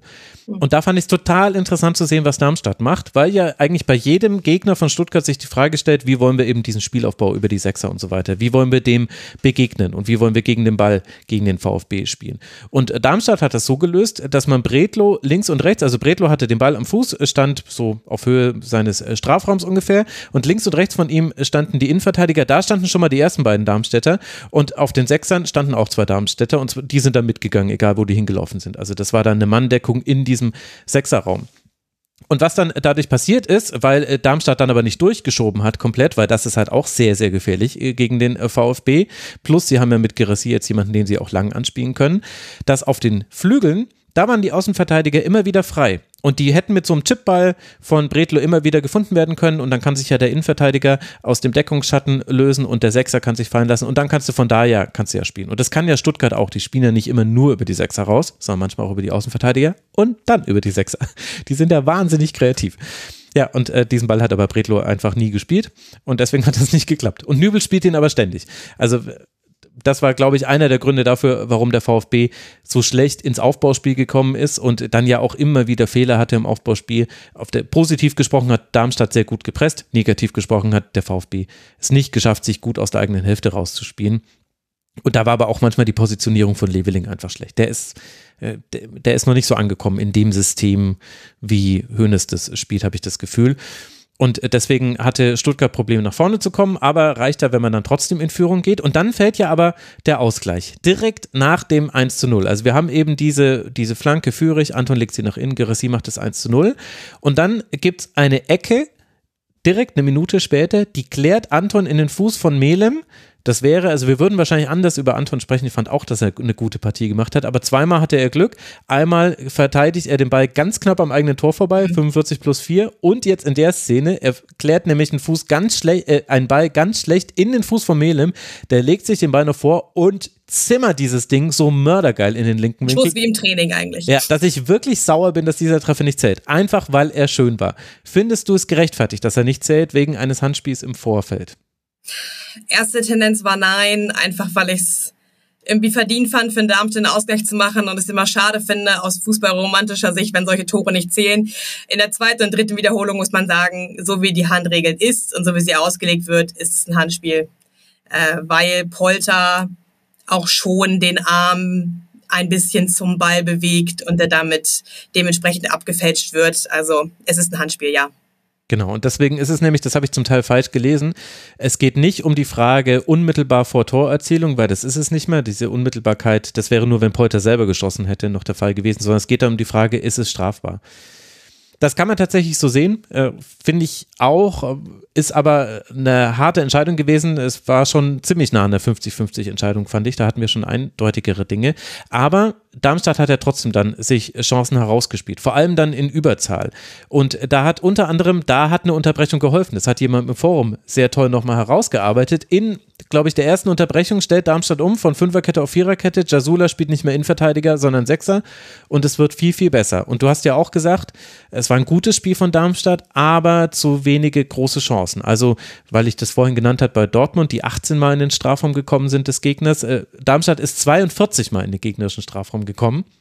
Oha. Hat damit aber nur einen XG-Wert, den Thomas Tuchel-Wert, wie ich ihn ab jetzt nennen werde, von 1,59 herausgespielt. Das heißt, so richtig gefährlich war es nicht. Es waren sehr viele Flanken und auch in Überzahl hat man es eigentlich selten mal geschafft, äh, da Stuttgart in Bedrängnis zu bringen es waren auch so unglückliche Situationen irgendwie. Ich erinnere mich an Pfeiffer, das war noch in der ersten Halbzeit, der da einfach mal in den Boden schlägt, anstatt den Ball zu treffen. Das hatte schon ein bisschen Slapstick zwischendurch. Ja. Aber genau. das ist dann auch eine Mannschaft, ne? die steht nicht, der steht dann auch aus dem Grund da, warum sie da steht. Genau, das wäre jetzt nämlich die Frage gewesen, ob das eine Schwäche von Darmstadt ist oder eine Stärke von Stuttgart. Ich, ich bin nämlich ehrlich gesagt, also ich verstehe, dass Darmstadt-Fans sich gefreut haben über dieses Spiel, weil es gut war gegen eins der besten Teams äh, der Bundesliga. Ehrlicherweise war ich aber von der Art und Weise, wie sie es in Überzahl gespielt haben, enttäuscht, weil ich fand, dass man auf dem Über, auf dem Flügel hatte man Platz, da hat man dann auch immer hingespielt, aber sehr, sehr langsam und man ist halt kaum in entscheidende Situation gekommen und man musste ständig, obwohl man in Überzahl gespielt hat, mussten die Offensivspieler immer wieder in Unterzahl spielen. Also Justwan geht, der geht ja in jedes Dribbling, ist ja auch gut in Form und so weiter und kann er ja auch machen, ist ja, freut sich, freut sich auch, glaube ich, jeder Darmstädter und jede Darmstädterin drüber. Der macht es aber auch, wenn er gegen drei ins Dribbling gehen muss. Und einmal hat er sogar noch dadurch eine Chance kreiert. Also hätte mich fast Strafen, Lügen gestraft, als ich mir das notiert hatte. Aber das finde ich dann doch eher enttäuschend, wenn du in Überzahl spielst und dann müsstest du ja zumindest eine Gleichzahl herstellen können. Und das hat Darmstadt nicht geschafft. Deswegen, ich fand's, ich habe es nicht so positiv gesehen wie viele bei uns im Forum. Bin ich jetzt, also wer liegt falsch?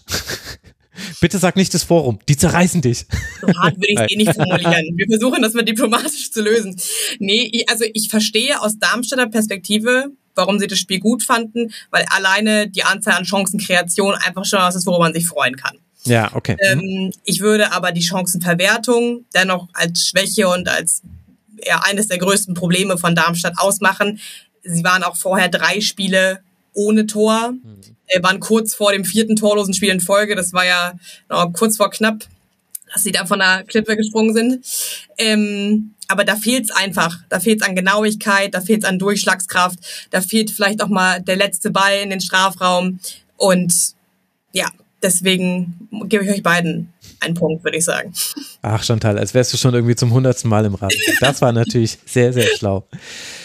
Ja, und äh, ich finde, also Darmstadt hat halt dann oft in diesem U gespielt, was man halt dann oft hat. Der Gegner lässt auf dem Flügel Platz und deswegen spielst du halt auf die Flügel und dann wieder zurück hintenrum über die Innenverteidiger und wieder auf den anderen Flügel. Und sie sind halt viel zu selten in den Raum vor dem Strafraum gekommen. Und da finde ich dann manchmal auch Melem nicht ausreichend mit der Art und Weise, was er für Darmstadt machen kann. Weil Melem ist ein sehr guter Ballträger und Melem ist sackgut im im Pressing. Also der hatte auch einmal so einen richtig guten Ballgewinn. Das war eine der größeren mhm. Chancen in der ersten Hälfte. Aber Melem ist, finde ich, nicht derjenige, der erschnüffeln kann, wo sich gleich der Raum öffnet und sich da schon mal postiert, wenn der AV gerade, also der Außenverteidiger gerade ansetzt, nach vorne zu spielen.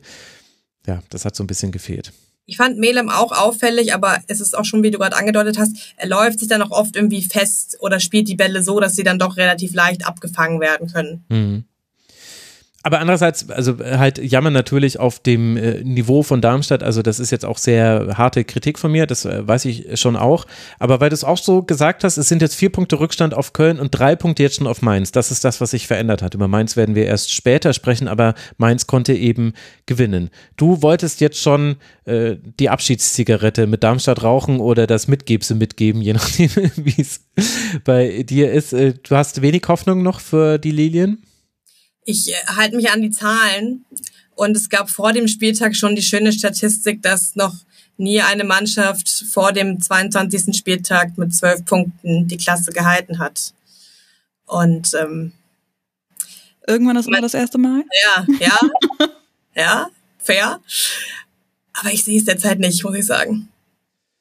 Äh, ja, ich glaube, es gibt eine Hoffnung äh, und die Hoffnung, die hat äh, Yannick Sorgatz rausrecherchiert. Seit Gründung der Bundesliga hatte das Team mit den drittwenigsten Punkten nach 22 Spieltagen nur einmal weniger Zähler als Köln in dieser Saison. Das war Stuttgart mit 15 Punkten. Das ist dann wohl der berühmte letzte Strohhalm. Genau, vier Punkte sind es sind es auf den FC, gegen die man ja noch spielen wird, dann allerdings auswärts. Jetzt geht es erstmal dann zu Werder Bremen für Darmstadt 98, natürlich auch eine wichtige Partie. Und der VfB, der auf Rang 3 bleibt, vier Punkte Rückstand noch auf die Bayern hat. Und ich glaube, das muss jetzt das nächste Ziel sein, den FC Bayern von Rang 2 verdrängen, denn besser spielen, das macht der VfB schon und man gewinnt ja auch die etwas schlechteren Spiele. Der VfB spielt jetzt dann zu Hause gegen Köln. Das ist die nächste Partie für die Stuttgarter. Dann fehlt uns, wenn wir auf die Tabellenspitze blicken, noch Raba Leipzig, das unter der Woche mit 0 zu 1 gegen Real Madrid verloren hat. Strittige Schiedsrichterentscheidung bei einem aberkannten Tor. Das hätte auch mit 1 zu 1 ausgehen können.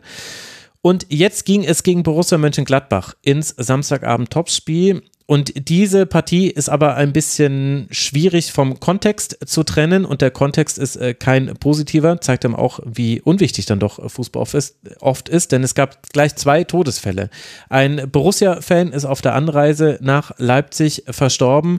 Und so wie es ich mitbekommen habe, so ziemlich ab Spielbeginn musste jemand im Leipzig-Block zumindest notärztlich versorgt werden. Was genau ist, da möchte ich jetzt nicht spekulieren, aber auch dieser Fan ist verstorben. Das hat Nina dazu geführt, dass der Rahmen dieses Spiels ein ganz seltsamer war. Eine ganz seltsame Stimmung. Am Ende gewinnt es Leipzig mit Tor von äh, Xavi Simons in der 14. Minute und Luis Openda in der 57. Minute. Aber wir wissen ja, ab der Halbzeit wussten auch beide Teams definitiv Bescheid, warum es so eine komische Stimmung ist. Findest du, das hat sich auch auf dem Spielfeld bemerkbar gemacht? Gute Frage, ob es daran gelegen hat oder damit zusammenhängt. Ich fand zwar insgesamt ein frustrierendes Spiel. Un also sorry für die Wortwahl, aber es war wirklich ein richtig beschissenes Spiel. Ich habe mir irgendwie in der zweiten Halbzeit nur noch aufgeschrieben, äh, mega nervig. Was machen die da? Ähm, auch bei den fünf Minuten Nachspielzeit wirklich einfach nur so, warum zum Henker? Ähm, das war wirklich also pff, echt unfassbar zäh, viele Fouls, wenig konkrete Ideen, recht viele Fehler. Ich würde es nicht nur auf die Umstände, also die halt dazukommen auch noch. Ähm, ähm, ich würde es nicht nur darauf ähm, darauf verlegen. Es war auch schon in der ersten Halbzeit irgendwie schwierig und da wussten die Teams das ja noch nicht. Ich habe mich dann gefragt, ähm, weil ich das ehrlich gesagt gar nicht so auf dem Schirm habe, wenn da tatsächlich jemand äh, stirbt im Fanblock, ob man dann irgendwie das Spiel abbrechen kann auch oder irgendwie länger unterbrechen, weil ich fand, das war wirklich dann irgendwie eine ganz merkwürdige Angelegenheit äh, insgesamt eben mit den Umständen, wo dann irgendwie die ähm, das ganze Stadion auch noch so ein Lichtermeer äh, quasi mit den Händer Handylichtern ähm, entfacht hat, gestartet Mhm. hat, wie auch immer dann man das formuliert. Also es war irgendwie ja komisch. Also ich fand äh, den Umgang des Publikums damit, also gerade dann Ja. eben dieses Lichtermeer am Ende des Spiels, das hat auch Wolf Fuß in seinem Kommentar, finde ich, schön aufgefangen. Ist Mhm. generell, fand ich, sehr gut umgegangen, eben mit all den Nebengeschichten zu diesem Spiel. Auch immer wieder die Infos versorgt und so, das fand ich. Genau, das fand ich äh, sehr, sehr passend und auch würdig. Ob man abbrechen muss und so weiter, das finde ich, sind ganz schwierige Diskussionen, auch vor allem aus der Distanz zu führen. Ja, voll. Voll. Also ich habe es mich halt nur gefragt, weil, wie gesagt, das war irgendwie. Ja, ja, genau. Also es, es war ein seltsames Spiel und ich gebe dir aber auch recht, Mhm. ich glaube, dieses Spiel wäre auch ohne diesen Ja. Kontext seltsam gewesen. Denn sportlich waren eben auch Dinge schwierig. Also Gladbach hat sowieso ganz große Probleme. Gladbach muss richtig aufpassen, jetzt nicht hinten reinzurutschen. Platz 15 Naja, ist die man sind jetzt. 15. jetzt. Also Genau. sechs Punkte auf Köln sind immerhin sechs Punkte, aber das sieht ganz arg aus und irgendwie kein Schuss aufs Tor. Ja, genau. Ja. Also das, ja, gut, hat mich ehrlich gesagt dann auch nicht gewundert irgendwie nach dem Spiel, dass wirklich ähm, ziemlich, pff, ja, wie, also wie ich gesagt habe, ich weiß auch ehrlich gesagt gar nicht mehr, was, wo man da noch irgendwie ansetzen kann oder sowas. Es war insgesamt einfach so nix halbes, nix ganzes, irgendwie bei Leipzig dann noch so ein bisschen mehr, aber auch da kam nicht so wirklich viel. Klar, Openda und Simmons wieder ähm, sehr, sehr gut irgendwie Mhm. Schwung mitgebracht, ähm, aber auch da waren ziemlich viele Fehlpässe mit drin und und irgendwie dann auch so komplett durchdacht auch nicht. Ich meine, ihr habt auch in der letzten Folge ne, auch gemeint, irgendwie bei Leipzig so das Offensivspiel irgendwie hakt's da gerade. Ähm, das sieht in Ansätzen okay aus, ähm, aber so richtig dann auch nicht. Und dazu irgendwie beide Teams auch in der Defensive zwar okay bis gut, aber irgendwie pff, Mhm. ja. Okay, ich fange mal mit Leipzig an, äh, Ja. weil ähm, ich habe so das Gefühl, über Gladbach werden wir bald mal länger sprechen müssen im äh, äh, Rasenfunk. Also äh, Leipzig hat schon, also die Grundstruktur war wieder okay. Also es war Ja. ein 4-1 im Aufbau, Haidara war alleinige 6, Schlager kippt raus auf die Linksverteidigerposition und Raum schiebt vor. Das haben wir jetzt schon öfter gesehen bei Leipzig, das ist äh, okay und gerade gegen eine Fünferkette passt das eigentlich auch ganz gut, weil du musst eigentlich die, die, die Außenverteidiger in der Fünferkette, die musst du tief pinnen, also die musst du quasi mh, zwingen, dass sie nicht so weit sich nach vorne orientieren können, weil damit räumst du dir quasi Raum frei, in den du reinspielen kannst. Nämlich, äh, du hast dann auf den Flügeln Platz, aber du hast auch quasi schon, ja, dann so 20, 30 Meter vom gegnerischen Tor auf den Flügeln hast du noch Platz, weil die sind nämlich erstmal verteilt, äh, damit äh, beschäftigt, dass sie Henrichs und Raum aufnehmen und das hat ganz gut geklappt. Der Spielaufbau bei Leipzig ist aber halt weiter vorhersehbar, würde ich sagen. Außer halt Olmo oder Xavi haben äh, den Fuß Ja. am Ball. Stimmt, Olmo, Entschuldige, den habe ich noch vergessen, der war da auch. Ähm, Und das hast du aber halt trotzdem sehr selten gesehen und es hat aber dennoch gereicht, weil Gladbach nicht gut im Verteidigen von Tiefe ist. Äh, Sechsmal hat Leipzig den Pass hinter die letzte Kette gespielt und damit auch den eigenen Mitspieler gefunden, also sogenannte tödliche oder Key Passes, je nachdem, wie die Statistikanbieter das nennen. Und da war alles mit dabei. Hoch, tief, flach, Doppelpass, Klatschpass, tief gab es auch noch einmal. Also, also jede Variante hat einmal geklappt. Und äh, dann ist es halt so, wenn dann ein Xavi den äh, Ball bekommt und eben Platz hat, dann ist er gerade in einer Form, die dann so ein Spiel entscheiden kann. Also der hatte, der hat das Tor geschossen in der 14. Minute, der hatte drei weitere Schüsse, drei Torschussvorlagen, die drittmeisten Ballkontakte, fünf gewonnene Dribblings und wurde fünfmal noch gefoult. Also hat fünfmal quasi eigentlich sein, sein Dribbling noch gewonnen und wurde dann aber noch gefoult. Der ist einfach in einer fantastischen Form. Openda natürlich auch. Openda ist dazu halt noch super, super schnell ob man sich jetzt angesichts der Umstände so über die Anerkennung des Tores freuen muss in der 57. Okay, Ja. aber gut, der ist Fußballspieler, der soll jetzt erstmal nur dieses Spiel spielen und das hat er gut gemacht. Und das ist aber dann auch schon ziemlich Ende Leipzig. Man kann auch drüber reden, Pausen hat noch gut gespielt, diese Ablage vor Oh ja, das dem hat mir auch gut 1 zu gefallen. 0, das war super. Ähm, ja. Aber der hat insgesamt, ich habe da vorhin die Pässe von Dingchi äh, zitiert, elf Pässe hatte der in 75 Minuten, Pausen hatte zehn Pässe in 66 Minuten. Vier davon sind angekommen. Immerhin einer ja dann schon mal als Vorvorlage zum Tor, ja, als Vorlage sogar okay. zum Tor. Aber das ist halt auch so irre. Also du lässt Pausen spielen, dem Openda, es funktioniert eigentlich auch gut, aber ins Spiel eingebunden ist er halt überhaupt nicht. Und das ist für mich ja. typisch Leipzig. Es gibt keine Ballbesitzstruktur, es ist alles, es ist alles nicht schlecht es ist aber halt auch so, dass man das Gefühl hat, wenn die ein bisschen ins Wackeln kommen, so wie manche andere Teams, dann fehlen ihnen vielleicht auch die Mittel, sich da durchzuspielen.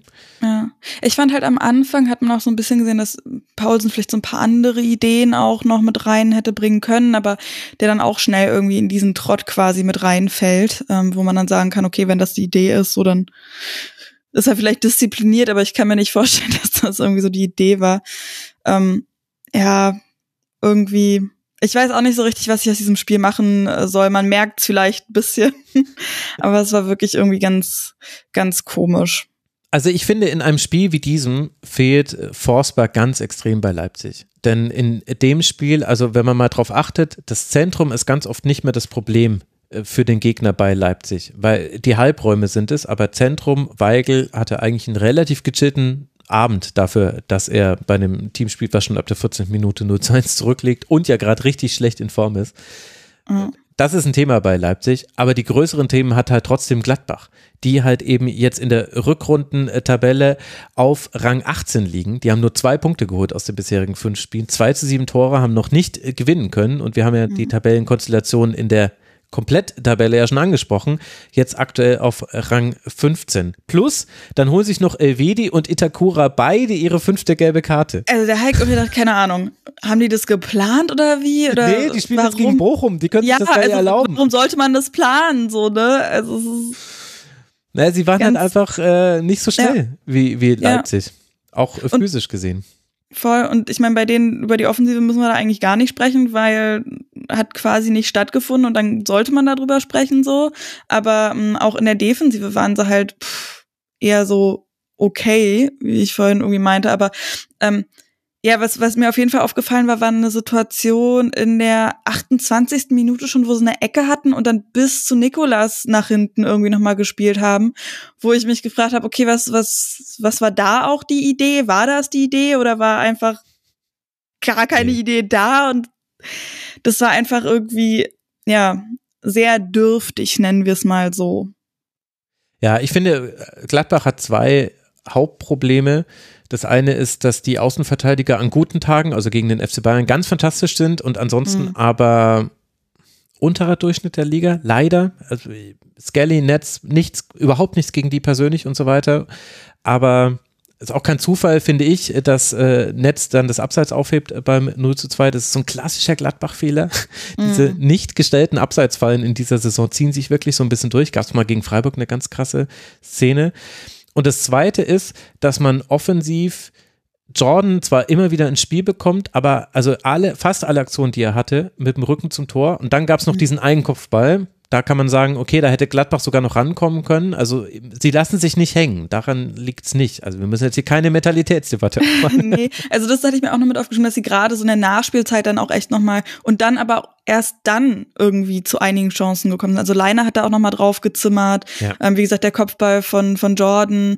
Ähm, Hendricks hatte, glaube ich, zehn Minuten Verschluss auch nochmal irgendwie äh, abgezogen, so wo man dann, aber ne, klar, auch alles nicht aufs Tor, aber wo man dann gemerkt hat, okay, jetzt versuchen sie es wenigstens mal irgendwie, weil Leipzig sich auch ziemlich zurückgezogen hat. Ich glaube, schon ab der 56. hätte man vielleicht über Zeitspiel bei Gulaschi reden können oder was. Ähm, also unglaublich früh, weil da halt bis dahin aber auch nicht wirklich viel gekommen ist. Also ähm, ich fand auch, dass die Einwechslung von Gumo so ein bisschen, bisschen Veränderung vielleicht gebracht hat. Also der, ja, hatte auch irgendwie kurz danach einen recht guten Abschluss, der jetzt nur knapp vorbei am Tor gegangen ist. Ja. Ja, ich meine, sie haben halt dann umgestellt auf Viererkette, das macht mhm. Gladbach ja dann häufiger. Und dann hat es einen Ticken besser funktioniert, aber da ist es halt schwer zu sagen, ob halt Leipzig, Leipzig hat auch da eher so auf Konter gelauert und äh, Gladbach mal kommen lassen, also schwierig zu sagen, ja. wer da Henne und wer Ei ist, aber also diese, ich fand als letztes Thema noch dieses Mittelfelddreieck aus Reiz, Weigel, Kone, das muss eigentlich besser funktionieren, als es jetzt in diesem Spiel zum Beispiel funktioniert hat. Ich weiß ja. nicht, ob vorne da ein Thema ist, ob es Abstimmung untereinander ist, aber es kann eigentlich nicht sein, dass die so wenig kreieren, sowohl mit Ball als auch gegen den Ball im Umschalten dann. Ja, Gladbach. Schwierige Situation, jetzt ein Heimspiel gegen Bochum, dann würde ich jetzt dann doch mal von Viererkette ausgehen, wenn zwei der Innenverteidiger verletzt sind. Ich bin sehr gespannt, wie das klappt gegen dieses VfL Bochum. Das könnte sehr hart werden. ja, vielleicht auch für die Zusehenden, so wie dieses Spiel. Wir werden es äh, genau veröffentlichen, aber äh, verfolgen. Aber generell die nächsten drei Spiele jetzt ganz, ganz wichtig für Gladbach. Bochum und dann Mainz Platz 17, Köln Platz 16. Also wie gut diese sechs Punkte Vorsprung sind auf den FC Köln, lasst uns da nach in drei Spieltagen nochmal drüber sprechen, dann wissen wir es. Dann könnte es nämlich auch zwölf Punkte sein und alles ist easy und wir sagen, okay, Gladbach hat er, hat er alles gepackt. Jetzt viel Spaß in Saarbrücken beim mhm. DFB-Pokalspiel, das dann nachgeholt wird danach. Kann aber auch sein, dass wir dann einen Schwerpunkt machen müssen. Ich ich werde es äh, genau verfolgen. Und Leipzig werden wir auch alle sehr genau verfolgen. Nicht nur, weil Leipzig jetzt nur noch einen Punkt auf dem BVB-Rückstand hat, sondern Leipzig spielt jetzt dann in München. Und irgendwie haben wir ja alle das äh, Gefühl, München, da könnte was passieren. Da kann auch was gehen für Leipzig. Wir sind sehr gespannt darauf, wie das da läuft, läufend und laufen wird. Jetzt bin ich schon wieder gestolpert. Warum bin ich gestolpert? Weil ich sagen wollte, wir kommen von einem echt mh, hm, unterdurchschnittlichen Bundesliga zu Spiel zu vielleicht dem fantastischsten Spiel dieses Wochenende. Darf man fantastisch überhaupt steigern? Ich glaube nicht. Aber auf jeden Fall, was da Freiburg und Eintracht Frankfurt sich äh, geliefert haben, das hat unser Herz erfreut. Ich äh, konnte es aus unserem Spieltagschat herauslesen, wie wir uns alle gefreut haben über dieses Sonntagspiel. Dreimal geht Eintracht Frankfurt in Führung. Frankfurt und Freiburg, die ja beide unter der Woche unentschieden gespielt haben. Frankfurt gegen Saint-Gilloise 2 zu 2 und Freiburg 0 zu 0 in Lens. Und dreimal geht Frankfurt in Führung. Einmal durch Omar Mamouche in der 27. Minute, dann durch Ansgar Knauf, der für den verletzten Sascha Kalajdzic schon früh eingewechselt werden musste in der 35. Minute und dann nochmal durch Ansgar Knauf in der 72. Minute. Und dreimal kann der SC Freiburg ausgleichen. Litz Doan in der 30. Minute, Vincenzo Griffo per Strafstoß in der Nachspielzeit der ersten Hälfte und dann in der 89. Michael Gregoritsch zum 3 zu 3. Chantal, wie haben dir beide Teams gefallen, dass das Spiel ganz fantastisch war für neutrale Beobachtende? Das habe ich ja schon leicht angedeutet. Ja, das Spiel hatte auf jeden Fall alles, was man sich an so einem Sonntagnachmittag wünscht, glaube ich, wenn es draußen ein bisschen regnet und man sich eigentlich fragt, was mache ich eigentlich? Also brauchen wir nicht noch weiter zu steigern. Das hast du, glaube ich, schon in aller Ausführlichkeit gemacht. Ähm, mich haben beide Mannschaften überrascht, weil auch nach so einer Europa-Conference League-Woche ist ja nicht immer unbedingt anzunehmen, dass man so ein Feuerwerk abliefert. Äh, beide Mannschaften waren ähm, zumindest zu Beginn der ersten Hälfte taktisch sehr diszipliniert, fand ich. Insbesondere Freiburg stand wirklich sehr, sehr gut. Frankfurt hatte ja ein bisschen mehr Ballbesitz ähm, und hat die Reihen so ein bisschen bewegt. Aber man hat gleich bei Freiburg auch schön in der Defensive so ein 5-3-2 gesehen, wo Grifo sich manchmal auch ein bisschen noch mehr mit in die Defensive eingeschaltet hat. Und es war am Anfang ein bisschen müde, hätte man annehmen können, ein bisschen Torraumszenen arm. Ja, und das hat sich dann aber relativ schnell geändert. Mm, man muss aber auch sagen, warum das Spiel so ein bisschen müde vielleicht auch angefangen hat, kann auch hier wieder mit den Protesten zusammenhängen, weil mhm. ähm, da fing es wirklich schon, ich glaube, es wurde ab der ersten Minute schon geworfen, die Unterbrechung war dann erst in der dritten Minute. Mal wieder Schokotaler zur Abwechslung. Und dann natürlich auch mit der Kalajdzic-Verletzung in der neunten Minute, was für Frankfurt und für Kalajdzic persönlich natürlich extrem bitter ist. Mhm. Er ist gerade angekommen, hat äh, gegen Saint-Gilloise das erste Mal getroffen und ja, es ist ja auf jeden Fall Schlimmeres anzunehmen. Zumindest kam er im Laufe der zweiten Halbzeit mit einer dicken äh, Schiene und Krücken zurück. Und wenn man sich seine Verletzungshistorie so anschaut, dann ist da nicht so viel Gutes zu erahnen. Mhm. Aber er wurde dann von Knauf aber mal sowas von ehrenwürdig ersetzt. Also Knauf hat wirklich ein wahnsinnig gutes Spiel gemacht, sehr, sehr auffällig in der Offensive, durch Dribblings, durch Passspiel und nicht zuletzt durch seine zwei Tore, die man nicht vernachlässigen darf. Ansonsten finde ich, dass Freiburg aber grundsätzlich auf mich den besseren Eindruck gemacht hat und sie besser standen und Frankfurt mehr so ein bisschen ja kleine Unaufmerksamkeiten und Schwächen ausgenutzt hat. Also das 1-0 von Mamouche fiel wirklich aus dem Nichts. Das ähm, 2-0 war dann eine Kontersituation nach einer Freiburger Ecke. und äh, nicht das 2-0, das 2 zu 1 natürlich. Ähm, und das zwischenzeitliche 3 zu 2 von Knauf war einfach eine tolle Einzelaktion mit einem richtigen Sonntagsschuss äh, in die rechte Ecke. Und ich fand dann in der zweiten Halbzeit die Art und Weise, wie das Spiel angegangen wurde, relativ spannend, weil Freiburg versucht hat, das Spiel ein bisschen breiter zu machen. Sie sind auch mehr über Flanken gekommen, wohingegen Frankfurt tendenziell ein bisschen mutiger war und auch mehr versucht hat, über, also durch, durch die Tiefe zu spielen und auch mal einen riskanteren Pass zu spielen. Und Freiburg hat es dann aber wirklich auch gut gemacht. Ich finde, dass man da gar nicht so unbedingt so viele Spieler herausheben kann. Wenn dann noch Doan, finde ich, den ich wirklich sehr auffällig fand, mit vielen äh, schönen Offensivaktionen, der sich auch viel getraut hat und echt so ein bisschen durch die Frankfurter Reihen gewirbelt ist. Und das 3 zu 3 ist am Ende völlig leistungsgerecht. Am Ende war es auch so, es hätte jeder noch ein Tor schießen können. Also gerade mhm. in den letzten zehn Minuten hat oder fünf Minuten hat sich das Momentum quasi sekündlich geändert und da ging es ja wirklich hin und her. Es war ein offener Schlagabtausch. Also insofern geht es komplett klar. Das bringt aber irgendwie keinem so richtig was. Freiburg konnte zwar seine kleine Negativserie jetzt beenden, und für Frankfurt stellt sich auch so ein bisschen die Frage, wie jetzt weitermachen, weil es das dritte Spiel in Folge war, wo man eine Führung beziehungsweise eine Mehrfachführung nicht über die Zeit bringen konnte. Über Eintracht Frankfurt werden wir noch genauer sprechen in dieser Woche. Das ist nämlich der Schwerpunkt dieser Rasenfunkwoche. Dienstagnachmittag erscheint da die Folge. Da werden wir das nochmal herausarbeiten. Aber genau diese Schlussphase, die du angesprochen hast, die ist eben noch wichtig mitzuerzählen bei diesem Spiel, denn mit dem 3 zu 3 hat es eben nicht aufgehört. Es äh, gab noch eine riesige Chance äh, für, für Etikette, beziehungsweise er dribbelt und er flankt dann nach innen. Kübler rettet. Direkt danach hat er dann, äh, geht Knauf an die Grundlinie. Das wird geklärt. Dann setzt Etikette zu einem Fallrückzieher an, den Atubolo aber sicher hat. Dann gibt es einen Distanzschuss, den Trapp gerade noch halten kann auf der anderen Seite und in der 98. Minute dann wartet äh, Pacho bei einem tiefen Pass auf Trapp, der nicht kommt. Deswegen verliert er den Ball an Philipp im eigenen Strafraum in der 98. Minute. Philipp legt auf Gregoritsch, Gregoritsch schießt, aber Trapp hält und Tuta, der schon auf dem Hintern lag, auf der, äh, auf der Linie, kann gerade noch auf der Linie klären. Also es war bis zuletzt bis zuletzt war es spannend und fantastisch. Da muss ich mir die zweite Hälfte auch nochmal mit reinziehen. Ich habe nur die erste gesehen, weil äh, danach eben, ähm, ja, noch, äh, ich weiß gar nicht. Ich bin völlig durcheinander, was die Tage angeht. Jedenfalls muss ich dann auch zum nächsten Spiel.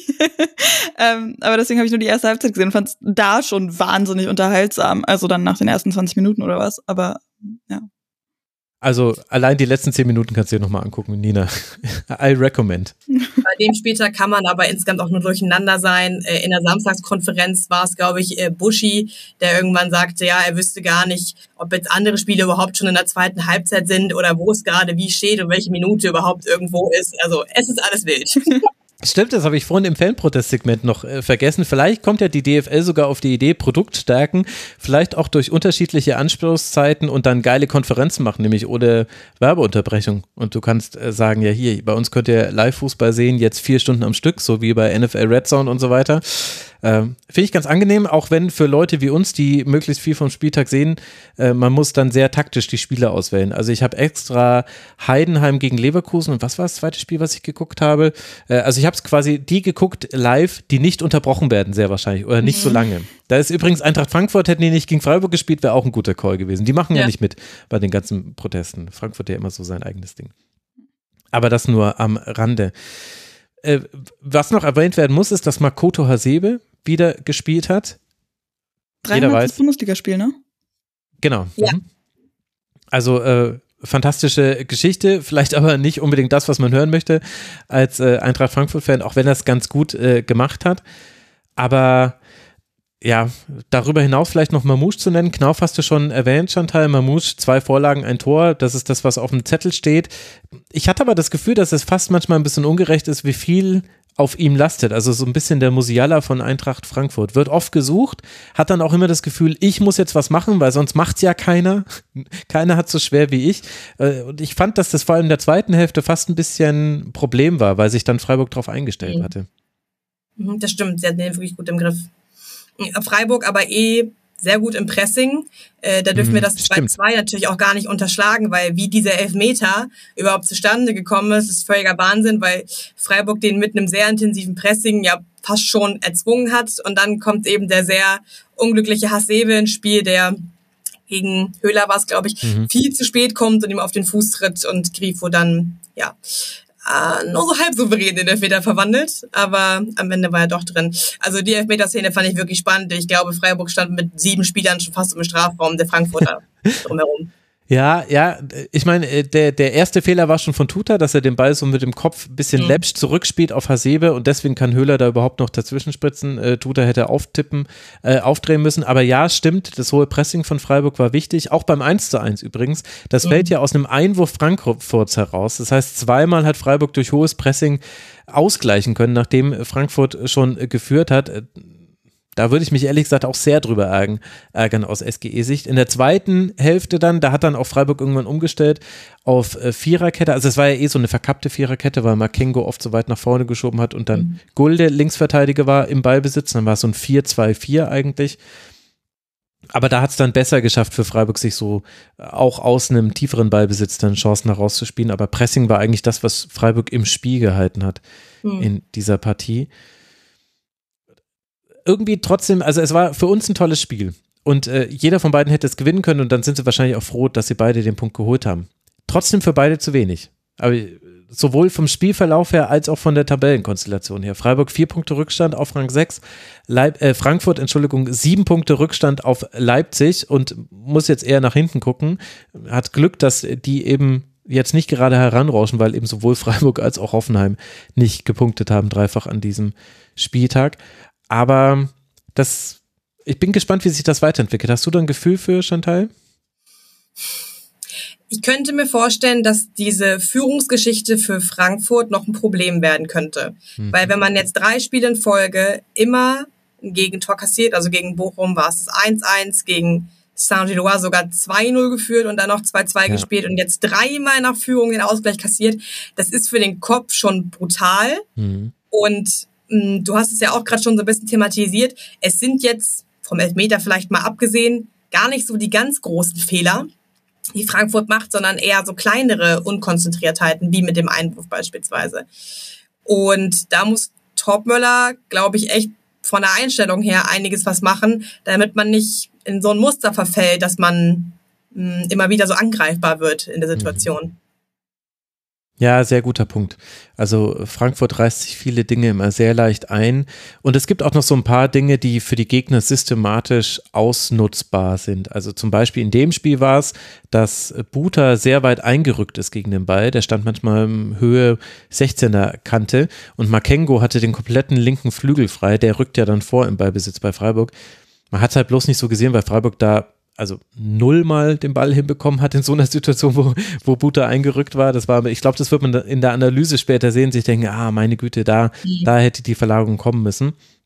Kann man jetzt natürlich auch sein, dass Frankfurt diese Verlagerung gut verteidigt hat, war aber, glaube ich, gar nicht so der Fall in diesem Spiel. Beide noch nicht am Maximum ihrer Möglichkeiten und so langsam wird die Saison ein bisschen ja, kribbelig, wenn du jetzt eben in der Conference League und in der Europa League ums Weiterkommen spielst. Beide jetzt eben mit ja, Unentschieden als Ausgangslage. Freiburg spielt jetzt dann das Rückspiel gegen Lens zu Hause und dann beim FC Augsburg. Ich glaube, es sind zwei unbequeme Spiele. Und für Eintracht Frankfurt geht es jetzt dann eben zu Hause gegen Gilloise und dann gegen den VfL Wolfsburg, der ja auch gar nicht so schlecht ist, wie ich ihn manchmal geredet habe in den letzten Wochen. Also sind wir mal gespannt, wie es da weitergeht. Das beschließt aber so ein bisschen unseren Blick auf die ersten sechs der Tabelle. Leverkusen, Bayern, Stuttgart, Dortmund, Leipzig, Frankfurt. Es hat sich von den Plätzen her nichts getan, aber von den Punktabständen so einiges. Bevor wir jetzt dann weitermachen und auf den Tabellenkeller nochmal ausführlicher blicken, muss ich euch aber danken, liebe Hörerinnen und Hörer, denn alles, was ihr hier hört, ist nur dank euch möglich. Der Rasenfunk ist Paywall, Werbe- und Sponsorenfrei, finanziert sich ausschließlich über eure freiwillige Unterstützung. Auf rasenfunk.de slash supportersclub erfahrt ihr, wie man uns unterstützen kann. Geht via Überweisung Überweisung, Paper, Kreditkarte. Alles ist möglich und in dieser Folge danke ich Falaxi, Johannes, Locke von Fino, Fabian Holländer, David und Charlie. Sie alle haben nämlich nicht nur überwiesen oder auf eine andere Art und Weise uns Geld zukommen lassen, sondern sie haben sich auch registriert als Supporterinnen und Supporter und dazu möchte ich nochmal aufrufen, liebe Hörerinnen und Hörer. Ich weiß, dass viele von euch jetzt erst im letzten halben, dreiviertel Jahr angefangen haben, den Rasenfunk finanziell zu unterstützen. Wenn ihr hier nach dem Zufallsprinzip vielleicht auch mal genannt werden wollt, dann registriert euch kurz bei uns. Wir brauchen nur eine E-Mail-Adresse von euch, hat für euch auch noch den Vorteil, ihr landet auf unserem Rasenfunk SupporterInnen Newsletter und da melde ich mich ehrlich gesagt immer einmal im Jahr, wenn es hochkommt, zweimal im Jahr, aber dann kriegt ihr nochmal so äh, ein bisschen Blick hinter die Kulissen. Ich erzähle nochmal ein paar Dinge zum äh, Rasenfunk das bekommt ihr auf jeden Fall und ihr könnt nämlich auch deaktivieren, dass ihr nicht genannt werdet in der Sendung. Also das ist alles möglich. Rasen.de slash supportersclub. Danke für euren Support. Und dann wollte ich euch noch kurz sagen, welche Sendungen euch in dieser Woche beim Rasenfunk erwarten. Es gibt den Schwerpunkt zur Eintracht Frankfurt. Es gibt natürlich die Sendung zum Spieltag bei den Frauen. Da ist auch wieder so einiges passiert. Nina, Nina nickt wissend. Da könnt ihr die 45 hören und könnt den Rasenfunk hören. Das werde ich heute Abend noch aufzeichnen. Es wird das Tribünengespräch zu den Investoren-Einstieg bei der DFL geben. Es gibt zwei Ligatouren, einmal mit Eva Lotter-Bohle zur zweiten Liga der Männer. Da werden vor allem die Vereine Lautern, Braunschweig und Elversberg, endlich Elversberg, äh, besprochen. Erscheint Dienstagabend bzw. Mittwochmorgen und es gibt auch noch die Ligatur zum europäischen Topfußball bei den Männern. Also es erscheint viel beim Rasenfunk. Abonniert einfach alle Feeds, dann verpasst ihr nichts und geht auf rasenfunk.de da bekommt ihr alle Infos. Danke für euren Support. Und wir machen weiter mit dem Blick auf diesen Spieltag. Jetzt steigen wir hinab in den Tabellenkeller, beziehungsweise im Moment riecht es hier auch ein bisschen nach Europa. Doch tut es. Denn zum dritten Mal in Folge gewinnt Werder Bremen auswärts mit 1 zu 0.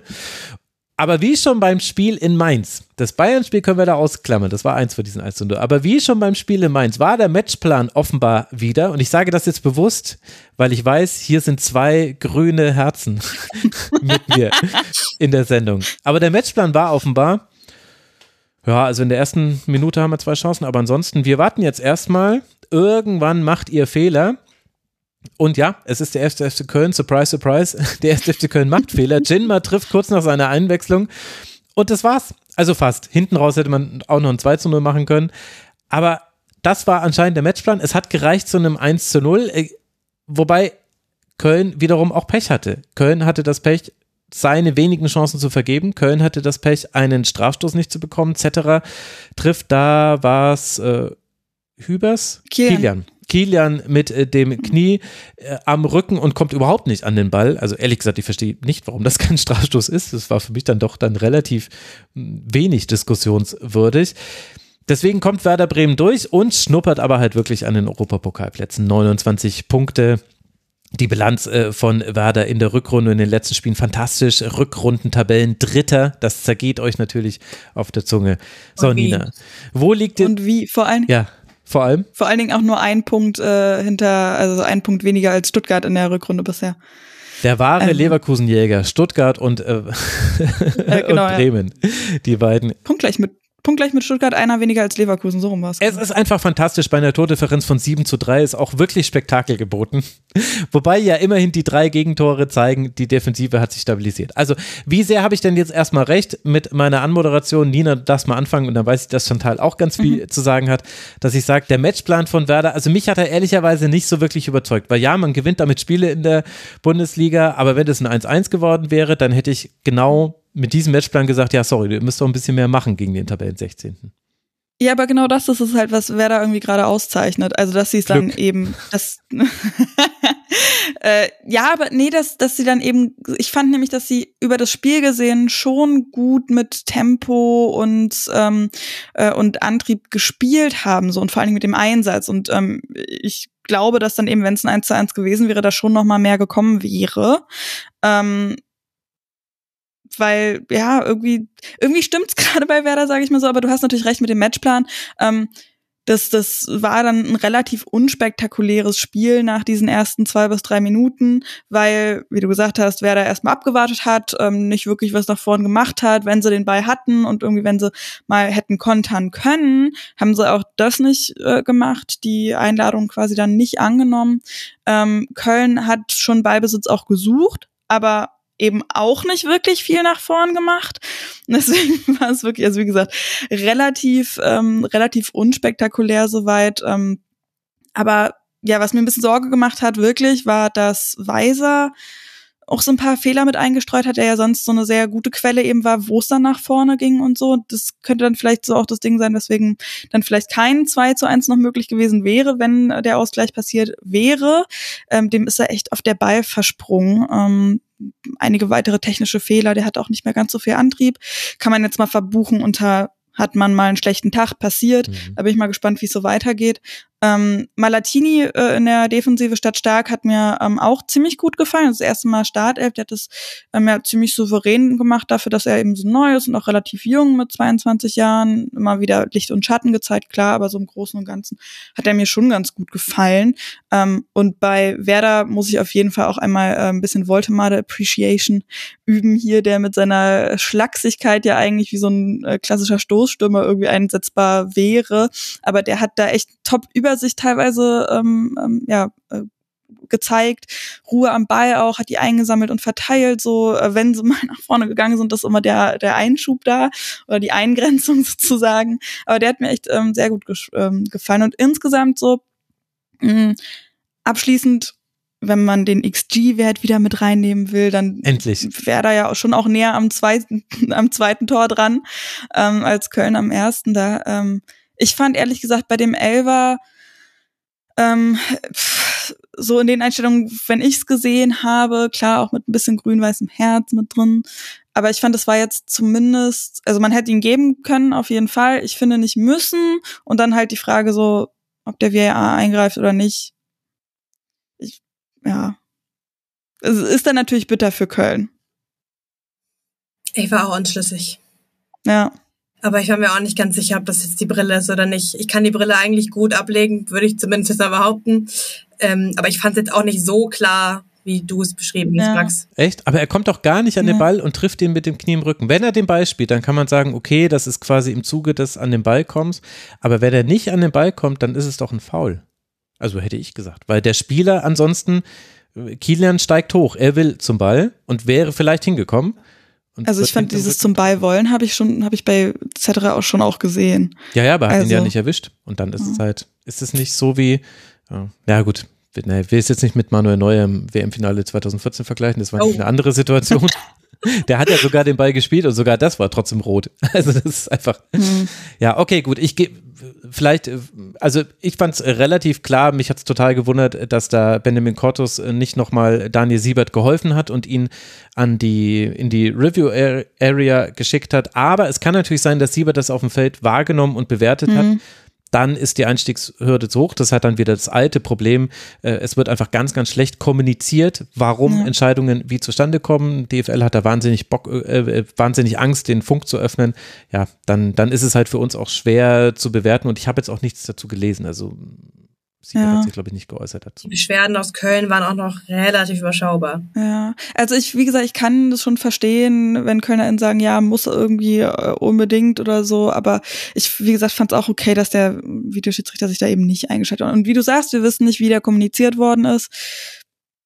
Also. Genau, und ein Strafstoß muss ja auch erstmal dann verwandelt werden. Äh, da kann Finn Damen und Mainz 05 können da beide ein Lied von singen. Genau, und im Zweifel hat etc. den E gehalten, weil das muss nämlich ja auch mal los, loswerden. Michael etc., ey, was der da teilweise auch anstellt, äh, an Paraden zeigt und auch dafür, dass er halt nicht wirklich der Größte ist unter den Torhütern, so äh, formulieren wir es mal so, ähm, auch schon in den letzten Spielen, ähm, das äh, gefällt mir richtig, richtig gut. Es gab ja in der 75. auch nochmal so eine Situation, wo es auch schon fast das 1 zu 1 gegeben hat ja. für Köln nach so einer Ecke, ähm, wo auch wieder Weiser überhaupt nicht zum Ball geschaut hat, wo dann erst Friede mit dem Fuß dran gewesen ist, mhm. da auch monstermäßig am Start gewesen und etc. auch super schnell reagiert hat und sich den auf der Linie gerade noch so gekrallt ja. hat, den Ball, der irgendwie so mit einer kleinen Ecke wohl sogar schon über der Linie war, aber halt nicht in vollem Umfang. Also ähm, ja, auch in der 87. nochmal irgendwie ähm, ach nee, das war, warte, das war die, die Geschichte mit dem Foul. Aber ähm, da waren wirklich ein paar Sachen irgendwie mit dabei ähm, von, von Zetterer, der da unglaublich äh, gut ist und auch mir gefällt es sehr gut, mit was für einer Souveränität er eben rangeht ähm, und, und, und auf Bälle zugeht und die, die aus der Luft pflückt und so. Das ist sehr schön. Womit wir ja Chantal direkt bei den Dingen sind, die Werder Bremen gut gemacht hat. In diesem Spiel, aber auch jetzt eben in dieser sehr guten Phase. Äh, was gefällt dir denn aktuell bei Bremen und wie ist denn das zu erklären, dass es jetzt nicht nur von den Ergebnissen her, sondern auch von der Spielweise her schon deutlich anders ist als in der Hinrunde? Bremen hat es geschafft, sich eine defensive Stabilität zu erarbeiten, die es lange nicht gegeben hat. Ich muss sagen, dass mir der Beginn der Hinrunde eigentlich nicht so schlecht gefallen hat, weil es war wieder mehr dieses klassische Bremen. Wir kassieren zwei, schaffen es aber dann vielleicht nochmal drei zu schießen. Oder dann aber halt auch andersrum in diesen unsäglichen Spielen gegen Heidenheim und Darmstadt, wo man dann jeweils 4-2 verliert. Mm, sie haben es extrem stabilisiert. Es wirkt dann vielleicht unspektakulär, aber dann für die Punkte nehme ich doch lieber die Spielweise, wo ich weiß, ich habe eine stabile Abwehr, ich kann von hinten sich herausspielen und ich habe aber jetzt auch Stürmer, die mal kontern können. Weswegen es mich übrigens überrascht hat, dass ein Jimmer diesmal wieder von der Bank gekommen ist und nicht mhm. von Anfang an gespielt hat, weil ich bei Voltemade immer ein bisschen zwiegespalten bin. Ich habe auch bei Voldemar dafür plädiert, dass er immer häufiger Spielzeit bekommt, weil er ein bisschen, mh, hm, er geht das Ganze ein bisschen unkonventioneller an mit dieser schlachsigen Art, die du eben schon angesprochen hast, Nina. Ja. Wohingegen ich finde, dass ein Jinma ein Tempo in das Spiel bringt, was es so nicht gibt, weil Bremen jetzt nicht so die temporeichen Spieler hat. Aber es funktioniert ja auch, wenn er als Joker kommt. Insofern kann man da auch ruhig mal ein bisschen durchrotieren. Und ähm, ja, so haben sie sich, glaube ich, über die letzten zwei Monate eine Sicherheit aufgebaut die die Mannschaft extrem gestärkt hat und die die Stimmung in der Mannschaft auch wieder extrem verbessert hat. Und da rüttelt dann auch so eine Niederlage gegen Heidenheim zum Geburtstag nicht dran.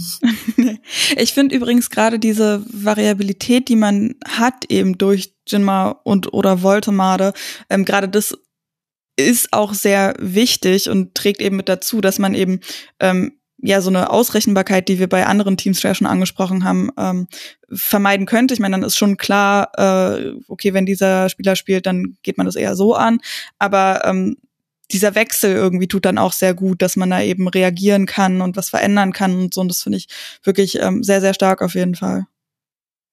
Trotzdem darf man es, glaube ich, nicht zu positiv sehen, weil gerade in der Offensive fehlt natürlich auch ein bisschen Variabilität und Kreativität und äh, Bremen wäre nicht Bremen, wenn sie nicht vielleicht auch nächste Woche gegen Darmstadt immer wieder zwei Dinger ja. oder so. Da habe ich auch ein bisschen Schiss vor, aber irgendwie, also es macht schon gerade gerade Spaß, auch wenn ich alle, die irgendwie jetzt nach Europa schauen oder so, auch mal ein bisschen auf die Bremse drücken würde, weil das ist das ist auf jeden Fall nicht das, wo Werder sich orientieren äh, sollte.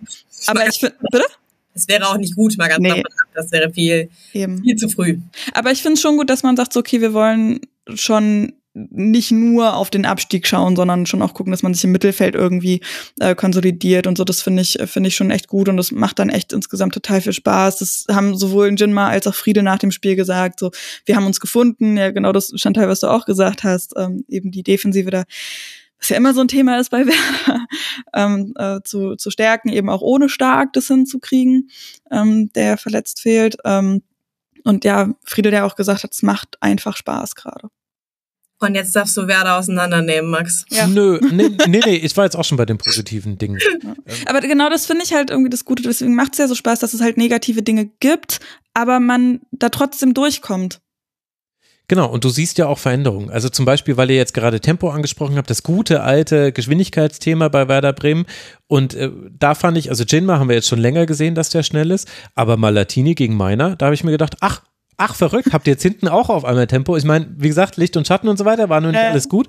Aber da dachte ich mir, oh, ist ja interessant. Also haben sie anscheinend, sehen sie es auch so, dass sie Geschwindigkeit neu verpflichten müssen. Ich finde, dass das Dreier Mittelfeld mit Linen, Stay und Schmid, das etabliert sich richtig. Also wer ist eigentlich Navigator? Keine Ahnung. Wo spielt er gerade? Weiß ich nicht. Braucht den irgendjemand? Ich glaube nicht. Das Cup immer noch. Ja. Äh, also äh, Linen mit äh, der Verlagerung vor dem 1 zu 0, das war einfach super. Das war sein Tor eigentlich. Nur deswegen kann Jinma dann dieses 1 zu 0 erzielen. Ganz, ganz toll. Habe ich ja auch in der letzten Woche auch schon hervorgehoben. Und ich glaube schon auch, dass quasi die defensive Stabilität so ganz ist sie noch nicht da weil also hier auch hier muss quasi Malatin muss so ein Last-Man-Tackling machen, äh, Friedel rettet auf der Linie zusammen mit Zetterer, ihr habt schon besprochen, also auch gegen den ansonsten ja fürchterlich harmlosen Köln, ersten FC Köln hätte man ein Tor kassiert, wenn es normal gelaufen wäre, deswegen ganz so ist es nicht da, aber generell ruht Werder gerade in sich selbst. Und was mir sehr aufgefallen ist in diesem Spiel, und das war gegen Mainz 05 auch schon sehr extrem so, und das kann man kritisch sehen wie ich, aber man kann es auch positiv framen. Wada hat sich 0,0 locken lassen. Die standen in so einem 5-2-3, 5-1-1-3. Sie haben immer nur dann gepresst, wenn der Pass auf den Außenspieler kam und dann aber alle im Block rübergeschoben und ansonsten haben sie aber gewartet. Und wenn Schwäbe zwischen den Innenverteidigern stand, dann hat es für Werder Bremen keinen Unterschied gemacht, weil dann haben sie gesagt, ja, pff, hatten wir eh nicht vor. Wir hatten nie vor, dich anzulaufen. Was macht ihr da? Deswegen hat Köln nämlich damit auch irgendwann aufgehört. Und das ist natürlich für jemanden Neutralen wie mich enttäuschend, weil schönes Pressing ist was Wunderbares und, äh, und das ist halt die Kölner Seite. Köln hat es halt auch Werder Bremen leicht gemacht, weil Köln so langsam gespielt hat im Spielaufbau. Es hat so ellenlange gedauert, ja. bis der Ball vom Innenverteidiger zum Außenverteidiger und wieder zum Innenverteidiger. Deswegen konnte Werder Bremen, die hätten im Rollstuhl verschieben können und wären noch rechtzeitig da gewesen. und deswegen sehe ich es dann natürlich kritischer, weil ich mir denke, meine Güte, ey, presst halt mal ein bisschen drauf, dann haben wir hier Action, weil die schaffen es doch gerade nicht, irgendwie schneller im Kopf und in den Beinen äh, zu sein. Aber es ist ja trotzdem völlig legitim, wenn du hinten keinen fängst und vorne dein Tor machst da ist es in Ordnung. Ähm, und ich finde aber, dass es auch den Blick auf Köln ganz gut lenkt. Köln hatte Pech in dem Spiel. Köln hätte da einen Punkt mitnehmen können. Mehr aber nur mit sehr, sehr viel Glück. Und das kann man jetzt vielleicht dann nicht erwarten als FC gegen ein sehr, sehr formstarkes Team aktuell. Aber ich weiß nicht, Nina, du darfst mal loslegen. Chantal hat es ja auch äh, verfolgt. Wie blickst du denn auf den FC? Weil man kann ja auch sagen, es war schon auch sehr dünn, was da kam. Also irgendwie müssen ja Spiele gewonnen werden. Ja. ja so jedenfalls nicht. Also, ich meine, das ist ja ein bekanntes Thema bei Köln mit der Offensive und wer soll da was machen und so. Wer mir gut gefallen hat, auf jeden Fall ist Finkgräfe, aber das ist ja auch nichts Neues so. Ähm, aber da läuft eben recht wenig zusammen und selbst wenn man irgendwie ähm, recht viel Ballbesitz hat, ich ähm, muss gerade einmal kurz nachschauen. 57 Prozent. Ja, 57 Prozent, genau. Ähm, und das hatte ich auch am Eingangs schon gesagt. Man hat gemerkt, Köln will das auch und will den Weg suchen, aber eben nicht so komplett nach vorn, wie du gesagt hast, auch unglaublich langsam. Ähm, auch, also, ja, wie gesagt, Finkgräfe, der da mal mal Willen zeigt und der da mal irgendwie Wege findet und Räume sucht auch, aber ansonsten ist da echt wenig zu sehen gewesen. So Keins war, glaube ich, auch schon noch mit dabei, der ähm, mir auch ja bei Köln eigentlich schon seit Jahren immer ganz äh, okay gefällt, äh, so ganz gut gefällt, so äh, auch mit Werder Vergangenheit, ähm, der auch was probiert hat, aber an sich nach vorne wirklich, also pff, da haben auch Absprachen dann nicht so ganz gestimmt. Also da, das macht schon echt Bauchschmerzen bei Köln gerade, weil selbst wenn sie okay stehen und, und, und die Defensive relativ stabil auch funktioniert teilweise, wo soll da was herkommen? ich finde, mit Blick auf Köln wird man so ein bisschen ratlos. Ja, voll. Wenn man sich so ein bisschen fragt, wer ist jetzt der Hoffnungsträger? Und ja, man hat irgendwie Finkgräfe, okay, man hat keins, aber das wären auch fast die zwei einzigen Spieler, die ich hervorheben würde. Mm, es fehlt der Hoffnungsträger gerade. Punkt. Ja, und äh, das, was du angesprochen hast äh, mit Finkgräfe, dass der Fief probiert und so weiter. Mhm aber er tut das eben in einer wackeligen Struktur. Da gab es eine ganz wunderbare äh, Szene gleich in der Anfangsphase. Da will Finkgräfe in eingerückter Position auf den Flügel verlagern. Man sieht schon, er dreht sich auf, er nimmt den Pass raus und dann fällt ihm ein, ach nee, da würde ja ich stehen. Der, der, Flügel ist ja gerade gar nicht besetzt, weil ich bin ja gerade ja. hier. Und er bricht ab und spielt ihn mal wieder nach hinten. Das war's. Und ja, so ist, ist halt der FC. Ja. Also sie wollen und sie probieren und sie haben auch positive Ansätze. Und wenn Finkgräve ein gutes Spiel macht, ein Thielmann, alle probieren. Also ich glaube, aus Köln Sicht kann man auch, auch aus so einem Spiel positive Dinge rausziehen. Aber die Grundstruktur ist einfach unsauber, die Entscheidungsfindung ist nicht gut. Äh, als sie dann irgendwann Schwäbe nicht mehr in den Aufbau einbezogen haben, dann ist Huse, Huse in Basic auf einmal abgekippt, um im Dreieraufbau zu helfen, gegen die zwei anlaufenden Bremer, die sich nicht am Locken lassen. Und ich auch gedacht habe, meine Güte, ey, habt halt einfach mal den Mut, da drüber zu spielen. Man kommt hinter die erste Presselinie bei Werder Bremen, glaubt's mir. Ich habe schon oft genug gesehen in der Saison. Und ich verstehe natürlich, warum sie das nicht tun. Also ich weiß, dass es jetzt quasi hier, ne, der, der Typ, der es sowieso selber nicht schaffen würde, der schon die Pressinglinie Null nicht überspielen könnte bei Werder Bremen Bremen, der nicht mehr irgendwie den Weg zum Feld finden würde, der sagt, spielt halt einfach drüber. Ich weiß, dass es nicht so einfach ist, wie es sich anhört, aber auch solche Dinge müssen bei Köln manchmal funktionieren, damit man irgendwie ins Angriffsdrittel vorne kommt. Und, und dann hat man ja da noch das Problem, dass sie dann Flanken spielen auf einen Zielspieler, der nicht da ist. Äh, da gab es mhm. eine Situation, wo sie dreimal innerhalb von zehn Sekunden geflankt haben. Und dreimal war nicht mal ein Abnehmer da. Also. Ja. Ist echt bitter. Dann auch so eine Situation irgendwie nach, ich glaube, einer guten Stunde oder was, wo, wo Zetterer ziemlich weit draußen war, wo es dann über ähm, Linden Meiner links auch ging, ähm, der dann da aber auch nichts draus gemacht hat, auch noch weggerutscht ist und so. Aber ähm, ja, wenn man dann halt die Situation schon hat, das dann auch nicht zu nutzen, das war echt irgendwie auch ein bisschen schwierig. In der Situation aber übrigens sehr lustig. Ähm, Jonas Hummels, Kommentator bei der, also Experte, Co-Kommentator bei der Zone, der, den fand ich irgendwie ziemlich witzig, dann auch wie so recht verwirrt ge gefragt hat, so ja, Cetera, der irrt da so ein bisschen durch die Gegend, weil das irgendwie schon, schon sehr merkwürdig war, aber ich fand das irgendwie, ja, ganz witzig. Ja, äh, Jonas Hummels ist immer ganz gut die Stimme des äh, gemeinen Fans, weil man hört immer deutlich raus, wie er das Spiel gerade findet. Ja. Und ja. das fand er nicht sonderlich gut. Nee. nee, nee, ja, vor allem hat auch was gesagt, so, meiner dribbelt da jetzt lang, aber da ist ja auch gar niemand. Ja. Wo wollte er denn da hin? Aber genau das ist es halt. Genau so war dieses Spiel auch so, hä? Ja, und trotzdem war es, also, und trotzdem, wie gesagt, ich glaube, auch als ja. FC-Fan kann man positive Dinge da rausziehen, auch wenn es natürlich jetzt enger wird, dadurch, dass Mainz gewonnen hat. Über die wollen wir gleich sprechen. Jetzt spielt erstmal der FC beim VfB Stuttgart. Danach wartet zu Hause Leverkusen. Also die nächsten beiden Partien sind natürlich richtige Knaller vom Gegner her. Aber vielleicht hilft das dem FC sogar. Erwartet wird da von der Öffentlichkeit sicherlich wenig. Bei Werder Bremen ist es natürlich anders. Jetzt zu Hause gegen Darmstadt 98. Alle Werder-Fans zittern schon. Alle anderen erwarten eben natürlich den Heimsieg. Und dann, liebe Hörerinnen und Hörer, ich habe es euch versprochen vor ein paar Wochen, dann gibt es auch wieder den Werder Bremen Schwerpunkt. Ich wollte oh. dieses Darmstadt-Spiel noch ab, abwarten und dann gucken wir doch mal drauf, äh, was Fisch und was äh, Fleisch ist. Und ähm, Gerade bei Werder ist natürlich das besonders wichtig zu wissen. Vier Punkte Rückstand auf Rang 6 sind es aktuell und vor allem 13 Punkte Vorsprung auf dem Relegationsplatz. Der, das Rennen um den Klassenerhalt, Werder Bremen hat es gewonnen und das schon am 22. Spieltag. Ganz, ganz fantastisch. Hätte man so auch nicht unbedingt erwartet. Und dann haben wir noch den ersten FSV Mainz 05.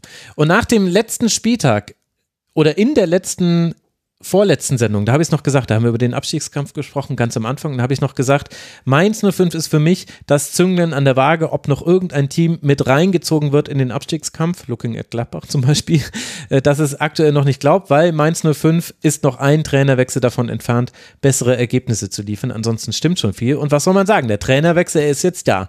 Das Spiel gegen den VfB Stuttgart am letzten Wochenende war das letzte von Jan Sievert. Und jetzt kommt Bo Henriksen, also mit dem Bo Hatzmanns irgendwie, der war war unter anderem in Midtjylland und bei Zürich.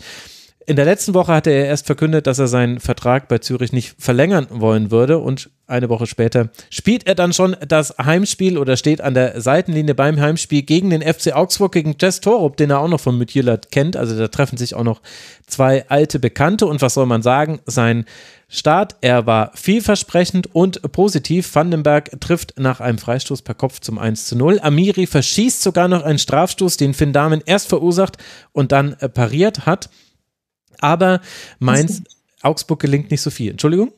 Das war der Pfosten. Der Pfosten, stimmt, ja. er war ja gar nicht, er war ja an dem äh, Pfosten geschossen. Warum habe ich mir das hier? Ich habe es mir falsch aufgeschrieben. Zu viele Spiele. Ich habe auch gerade in meinen Köln-Notizen äh, einen Verweis auf Lydia Andrade gesehen und habe da gemerkt, oh, da Fast. war ich wohl im falschen Sendungsdokument. Aber falls es euch interessiert, in der 36. Minute hat sie einen starken Pass auf Mimi Larsson gespielt. Alles weitere dann in der Frauenbundesliga-Sendung. Genau. Also manchmal gerate ich da äh, durcheinander. Also, Amiri schießt an den Posten. Augsburg gewinnt, aber äh, gelingt allerdings sehr wenig. Petersen sieht dann sogar in der 102. Minute noch rot für ein hartes Foul an Borrero, aber am Ende endet dieses Spiel dann Chantal eben mit dem wichtigen Sieg für Mainz, das eben damit den Anschluss herstellen kann an den FC. 15 Punkte Mainz, 16 Punkte Köln. Wie haben dir denn die 05er gefallen?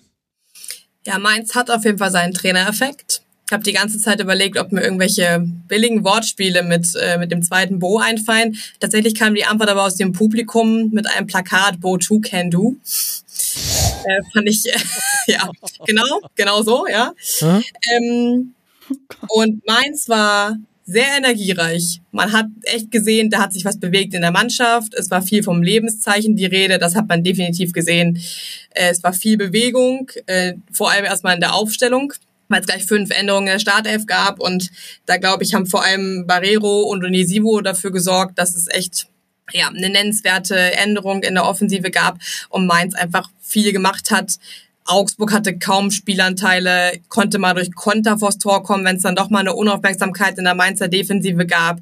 Aber alles in allem war das ein hochverdienter Sieg für Mainz, wobei Damen auch wirklich unglücklich war, weil er beim Tor natürlich komplett äh, Vorbeisieger an Vandenberg und das auch ein Ball ist, den man schon mal abfangen kann. Mhm. Äh, zudem hat er den Elfmeter auch selbst verursacht, das war nun mal nicht drin und äh, ich glaube, es war jetzt der vierte Elfmeter in Folge, den Mainz nicht verwandeln konnte, mhm. äh, was auch schon eine starke Statistik ist. Aber grundsätzlich ist das ein Spiel, was absolut Hoffnung macht. Ich finde, dass Amiri sich jetzt schon sehr gut in die Mainzer Mannschaft eingefügt hat und trotzdem verschossenen Elfmeter äh, auch viel zum Offensivspiel beigetragen hat und einige Szenen eingeleitet bzw. selbst abgeschlossen hat.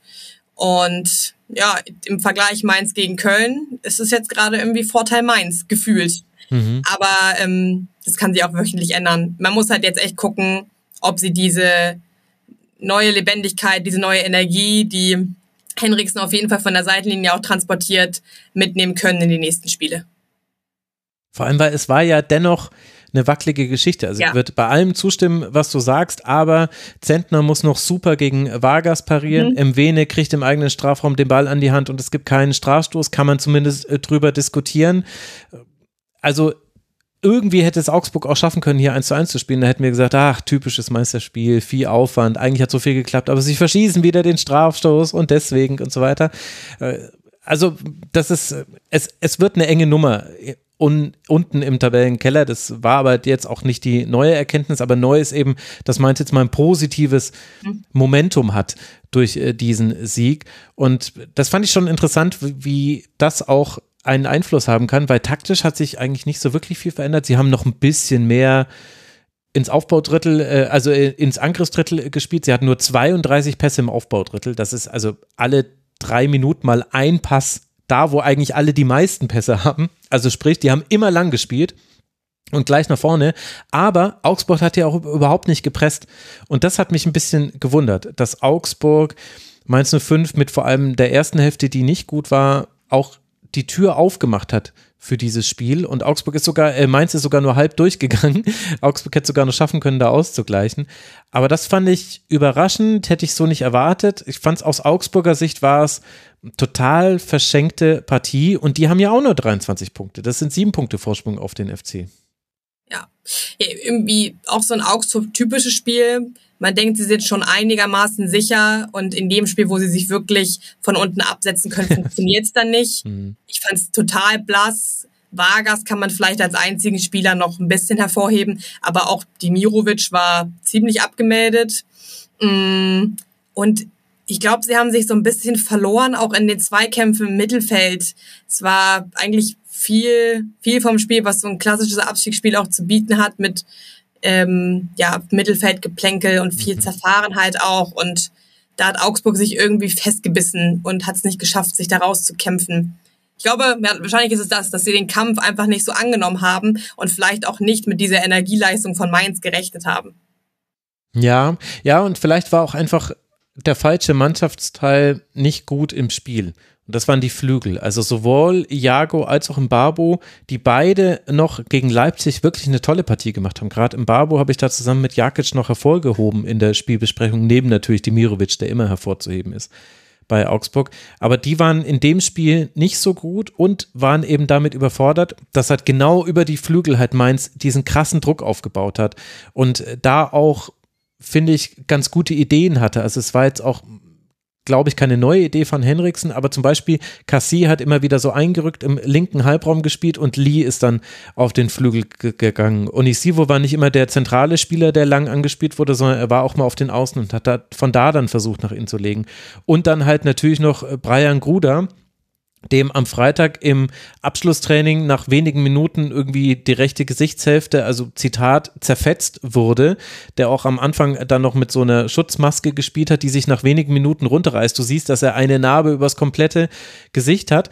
Und der Selten so gesehen, also das war schon echt heftig. ja, ja, man ist auch gespannt, wie das Verhalt aussehen wird, wird er sich natürlich auch fragen. Was man aber jetzt erstmal festhalten kann, ist sportlich fantastisches Spiel von ihm. Also wenn, wenn du Gruder ins Spiel bekommst bei Mainz, dann passiert so viel in dieser Offensive, weil der Ideen hat, weil der hinter die Kette kommt, weil er Bock auf das Dribbling hat, weil er Bock auf den Abschluss hat.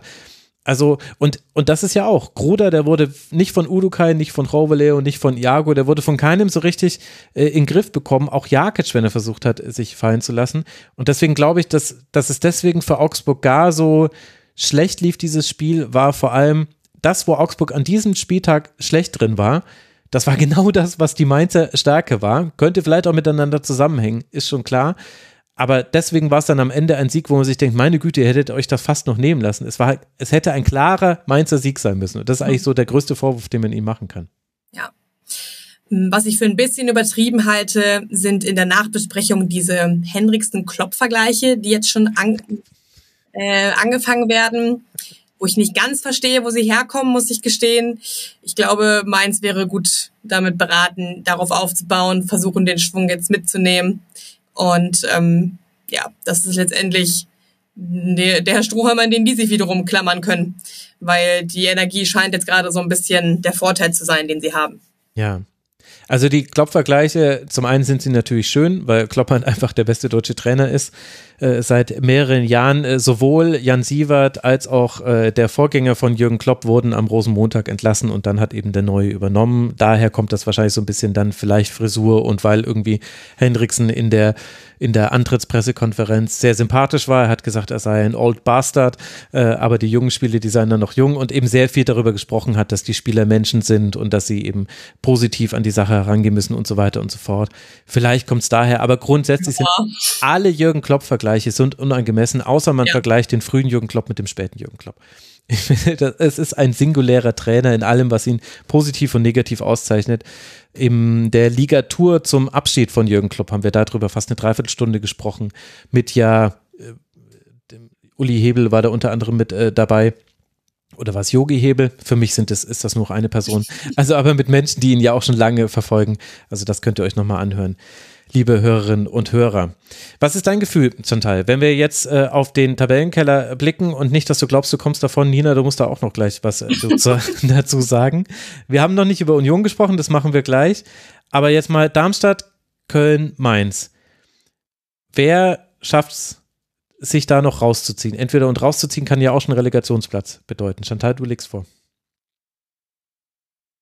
Also zu Darmstadt habe ich, glaube ich, schon relativ viel gesagt vorhin, dabei würde ich auch bleiben. Mhm. Mainz gegen Köln ist natürlich jetzt die spannendste Konstellation. Und auch wenn es jetzt vom derzeitigen Spieltag nicht so aussieht, glaube ich, dass Köln vom Kader eigentlich noch mehr Potenzial hat, ähm, da was zu entwickeln. Mhm. Und dass bei Schulz die Entwicklung jetzt eher ein bisschen langsamer voranging als bei Henriksen vielleicht, wobei die das erste Spiel auch gewonnen haben. Ähm, deswegen geht mein Relegationscall auf Köln.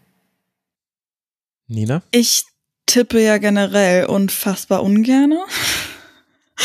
ähm, und ich finde es doch gerade sehr, sehr schwierig, weil eben ähm, jetzt bei Mainz gerade ein Spiel der neue Trainer am Start ist.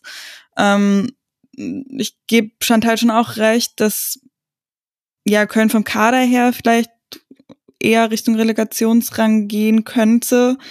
Ich bin auch noch nicht ganz sicher mit Gladbach, ehrlich gesagt, obwohl sechs Punkte, aber naja, muss man halt gucken. Ähm, aber pff, ich würde fast eher sagen, aber ich habe das Spiel ehrlich gesagt auch nicht gesehen, fast eher auf Mainz gehen, weil diese wirklich, also dieses völlige Fehlen einer annehmbaren Offensive, sagen wir es mal so bei Köln, das hinterlässt mich schon wirklich, wirklich dolle ratlos. Mhm. Und du hast halt Lee, Onisivo und Gruder jetzt in diesem Spiel in der Offensive bei Mainz. Also wer weiß, wie wir in ein paar Wochen auf den Kader blicken. Ich kann euch sagen, die Heimspiele werden jetzt sehr, sehr wichtig für Mainz 05. Nicht nur, weil Heimspiele generell wichtiger sind für eher schwächere Teams, sondern weil die nächsten Auswärtsspiele nämlich Leverkusen, Bayern und Leipzig sind. Man kann positiv überraschen, aber es würde einen auch nicht überraschen, wenn man da mit einer zerschossenen Tordifferenz und null Punkten rausgeht. Aber zwischendrin zwei Heimspiele gegen Gladbach, oh oh, Da wird sich entscheiden, ob wir einen Gladbach-Schwerpunkt brauchen, möglichst Ah. bald.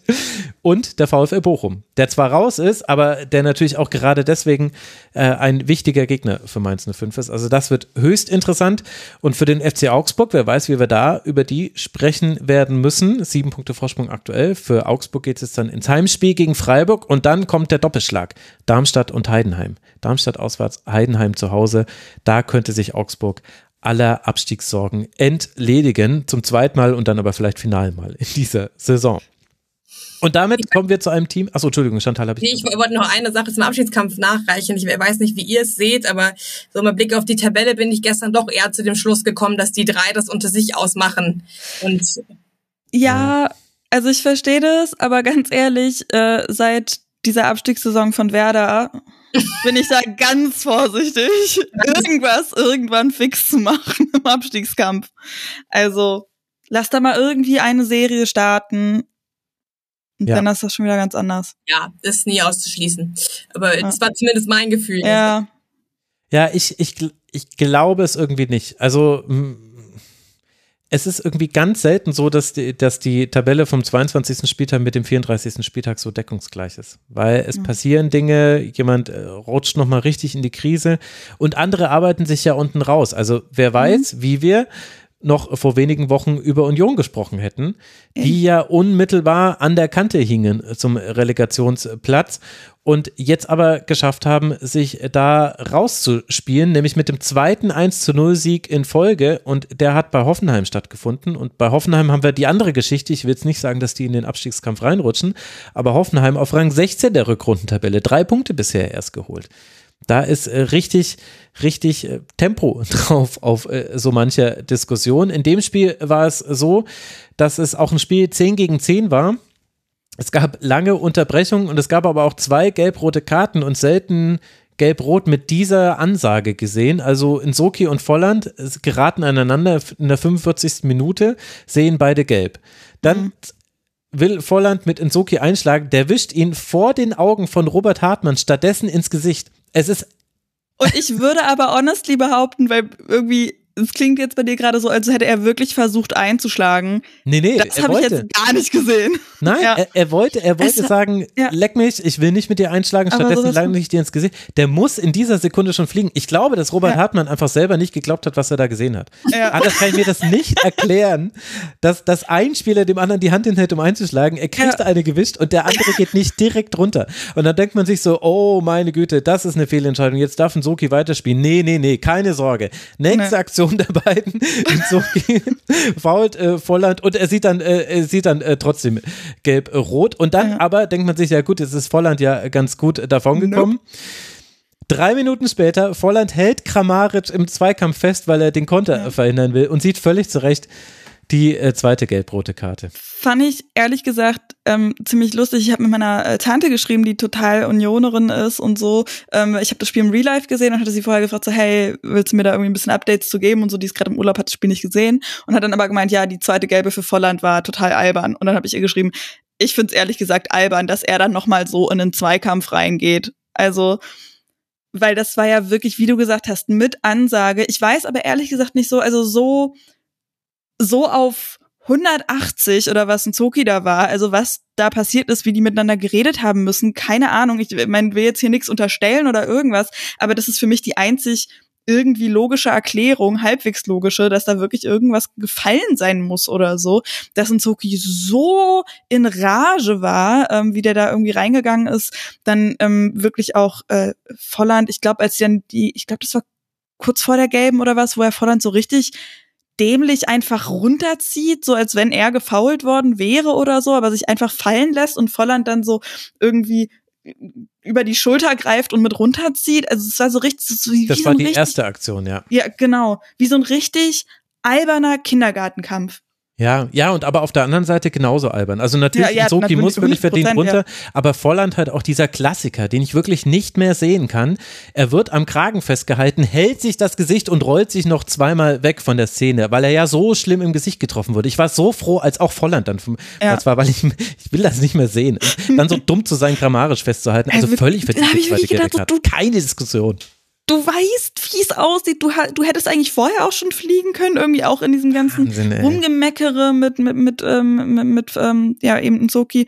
Ähm, da habe ich nämlich zuerst habe ich nämlich gedacht, ähm, weil ich natürlich gesehen hatte zwei gelb-rote und habe dann gedacht, dass die ersten gelben Karten wegen eines Fouls waren und danach einfach diskutiert worden wäre oder so und die dann deswegen geflogen wären oder wie auch immer. Aber nee, es war ja wirklich einfach so völlig dämlich. Und ich meine, den Kindergarten wirklich insgesamt, nicht irgendwie auf den Zoki zugeschoben oder so, sondern beide wirklich, also ja, das hat dann natürlich das Spiel entschieden, aber es ging natürlich, also wir hatten da vorher auch schon eine Halbzeit und, und wie auch immer eine sehr lange Unterbrechung.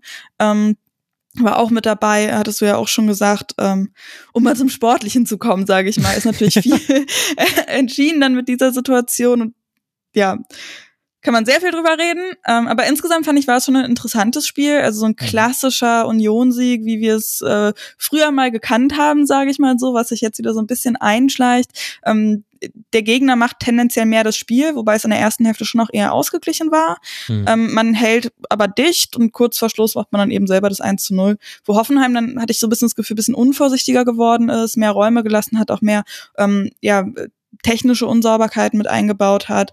Ähm, dann hat äh, Union einmal einen weiten Ball abgefangen und zack, haben hinten raus auch noch so zwei bis drei Chancen gehabt und so. Ähm, ja, ich würde sogar die erste Halbzeit fast ein bisschen pro Union sehen. Hm. Ähm, also die da heftig dicht gemacht haben irgendwie gegen den Ball ähm, und mit Toussaint und Kral dann davor irgendwie ähm, ja nicht oft, aber dann doch immer mal wieder so ein bisschen mehr ähm, versucht haben als die TSG. Ähm, die hat gegen den Ball erstmal ziemlich gut so taktiert, nicht brutal draufgegangen, aber so ganz leichten Druck äh, ausgeübt, ganz okay verschoben auch. In der zweiten Halbzeit haben die dann voll die Kontrolle übernommen. Ähm, das waren dann zwei komplett andere Ansätze mit dieser ja, ähm, mit diesem Spiel zu zehnt umzugehen. Ähm, Hoffenheim da ja sehr offensiv, irgendwie mit irgendwie drei, vier Spitzen teilweise so gefühlt. Ähm, Grillitsch, der den, den linken Innenverteidiger gemacht hat, gefühlt. Mhm. Und Union erst glaube ich, auch so gesehen zu haben mit einer Viererkette und dann aber eine Fünferkette und nur eine Spitze vorne. 5, 3, Unfassbar. Mhm. Bitte? 5-3-1 war es dann gegen. Ja, genau. Unfassbar tief gestanden, total zurückgezogen. Ebenso dieses klassische Union, ja. Und hat, hat der funktioniert. Also. Ja, es gibt so viel zu diesem Spiel zu sagen, tatsächlich. Mhm. Also dem, dem kann man fast nicht gerecht werden. Also interessant ist ja noch, beide hatten große Chancen. Bebu schießt schon in der ja. zweiten Minute, Minute an den Pfosten. Hollerbach vergibt eine sehr, sehr klare Torchance, freistehend, e-, ebenfalls am Pfostenschuss. Deswegen. 18. war das noch. Genau, deswegen, man kann quasi sagen, dass, äh, dass die erste Hälfte an Union ging, aber da darf man eben diese Bebu-Chance zumindest nicht vergessen, denn äh, die war schon richtig gut. Die Entstehung mhm. war langer Ball von Grillitsch. Und Grillitsch ist für mich tatsächlich der Schlüssel, um so ein bisschen zu verstehen, was aus Hoffenheimer Sicht in diesem Spiel schiefgegangen ist. Denn ich fand auch zweite Hälfte eindeutig Ballbesitz bei Hoffenheim, Union sehr, sehr tief stehen, 5-3-1, kaum, kaum rausgeschoben, auch schon 11 gegen 11. Also Hoffenheim hatte insgesamt nur 14 Ballverluste in der eigenen Hälfte, weil sie eben extrem selten gestresst wurde. Ja. Und was haben sie dann gemacht? Sie haben eben dann in so einem 4-2-4 aufgebaut, nicht dieses klassische, so ein bisschen versetzt, äh, stimmt nicht ganz so, aber sie haben halt viel in die vorderste Linie geschoben. Das ist ja das, was du auch gesagt hast. Und wie sind sie dann dahin gekommen? Entweder haben sie es über den Sechser aufgelöst und dann über die Außen oder langer Ball Grillitsch. Und das fand ich insofern interessant, weil das hat sehr, sehr lange sehr, sehr gut funktioniert. Und das hat auch zu einer ganzen Reihe von Chancen geführt oder zu so Aktionen, wo dann die, der letzte Pass gefehlt hat, damit es zur Chance wird. Aber genau so fällt auch das 0 zu 1. Mhm. Weil da nämlich Grillitsch mal einen Pass unsauber spielt, er wird abgefälscht und deswegen hat überhaupt äh, Union diesen hohen, hohen Ballgewinn. Roussillon bekommt den Ball, der spielt einmal tief auf Vertessen, der war gerade eingewechselt worden, der passt auf Aronson und der macht Auch dann das Tor. Ja. Genau, das war's dann. Und Aronson schafft es dann aus neun Ballkontakten in ein, fast einer halben Stunde ein Tor zu erzielen. Aber der hat mir eh auch sehr, sehr gut gefallen. Also beide Aronson und Also alle Vertessen. anderen acht Ballkontakte haben dir auch gefallen. nee, aber also eine Situation war da auf jeden Fall, wo er, glaube ich, auch auf äh, Vertessen vorge vorgelegt hat. Ja, genau, das war ähm, danach. Die eben auch unglaublich stark war. Also, ja. Genau. Eben die acht Ballbesitze bei, bei Berührungen haben mir sehr gut gefallen. Ja, das stimmt. Äh, Das ist ja eh interessant. Äh, Dann nach dem 0 zu 1 äh, denkt man, okay, jetzt kommt der große Hoffenheimer Sturmlauf. Nee, also die einzigen Chancen, die es noch gab, hatte nur Union. Einmal Freistoß von Juranovic, der dann von der Mauer abgefälscht an den Pfosten klatscht. Das war dann der dritte Aluminiumtreffer dieses Spiels. Und dann eben 89. Minute, Aronson steckt auf Vertessen, aber Baumann pariert. Klasse. Hoffenheim hatte dann keine Chance mehr. Und das ist dann wieder so, und das zeigt dann eben, wo auch die Probleme von Hoffenheim liegen. Also Spielaufbau hing viel an Grillitsch, muss man nicht, ist, war nicht nur schlecht, aber hat auch zu Problemen geführt. Und eben vorne im Sturm ist es einfach zu zufällig, wie man zu Chancen kommt und wie man die Chancen dann verwertet. Und dann. Zufällig ist ein gutes, gutes Wort dafür, Entschuldige. Nee, alles gut. Und, und dann ist es, und dann hast du immer wieder so drei gegen drei Situationen auf dem Flügel. Da hat Grilic in der ersten Hälfte auch noch oft nach vorne geschoben. Nee, in der zweiten Hälfte, Entschuldigung, gegen das äh, 5-3-1 war es dann, genau. Da hatte er nämlich dann die Möglichkeit, weil wenn du nämlich äh, quasi, äh, wenn es nicht mal ein 5-3-2 ist, sondern 5-3-1, dann kann nämlich einer der Innenverteidiger auch sagen, wenn der Gegner tief steht, ja gut, ich mache jetzt mal hier vorne, du sicherst ab, da haben sie recht riskant gespielt. Dann hat Grilic immer wieder nach vorne geschoben und dann hatten die so drei gegen drei Situationen auf dem Flügel. Und so in einer von drei Situationen spielt Hoffenheim das wunderschön aus, aber dann passiert nichts, weil dann quasi der letzte Pass nicht gut ist oder der Schuss nicht gut und äh, alle sind dann so halb, halb gut. Also Bayer, halb gutes Spiel, Kramaric, halb gutes Spiel, Bibu, halb gutes Spiel. Keiner von denen hat richtig überzeugt. Ich muss sagen, eigentlich war das ein 1-1 oder 0-0. Dass es Union gewinnt, ist halt der Union-Jinx, den sie jetzt halt wieder haben. Ja.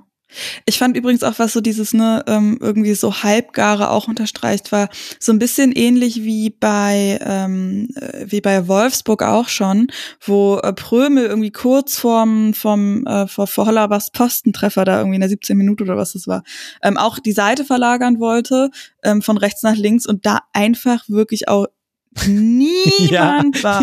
ja, das stimmt, ja, genau. Also das Ja, ist auch ja. so klassisch dafür und ähm, ja. Ich habe gerade eben, als ich durch die Notizen gegangen bin, habe ich gerade gedacht, so, hä, habe ich das irgendwie verwechselt bei dem Wolfsburg-Spiel oder wie? Aber das war halt wirklich eine sehr, sehr, sehr ähnliche Situation da.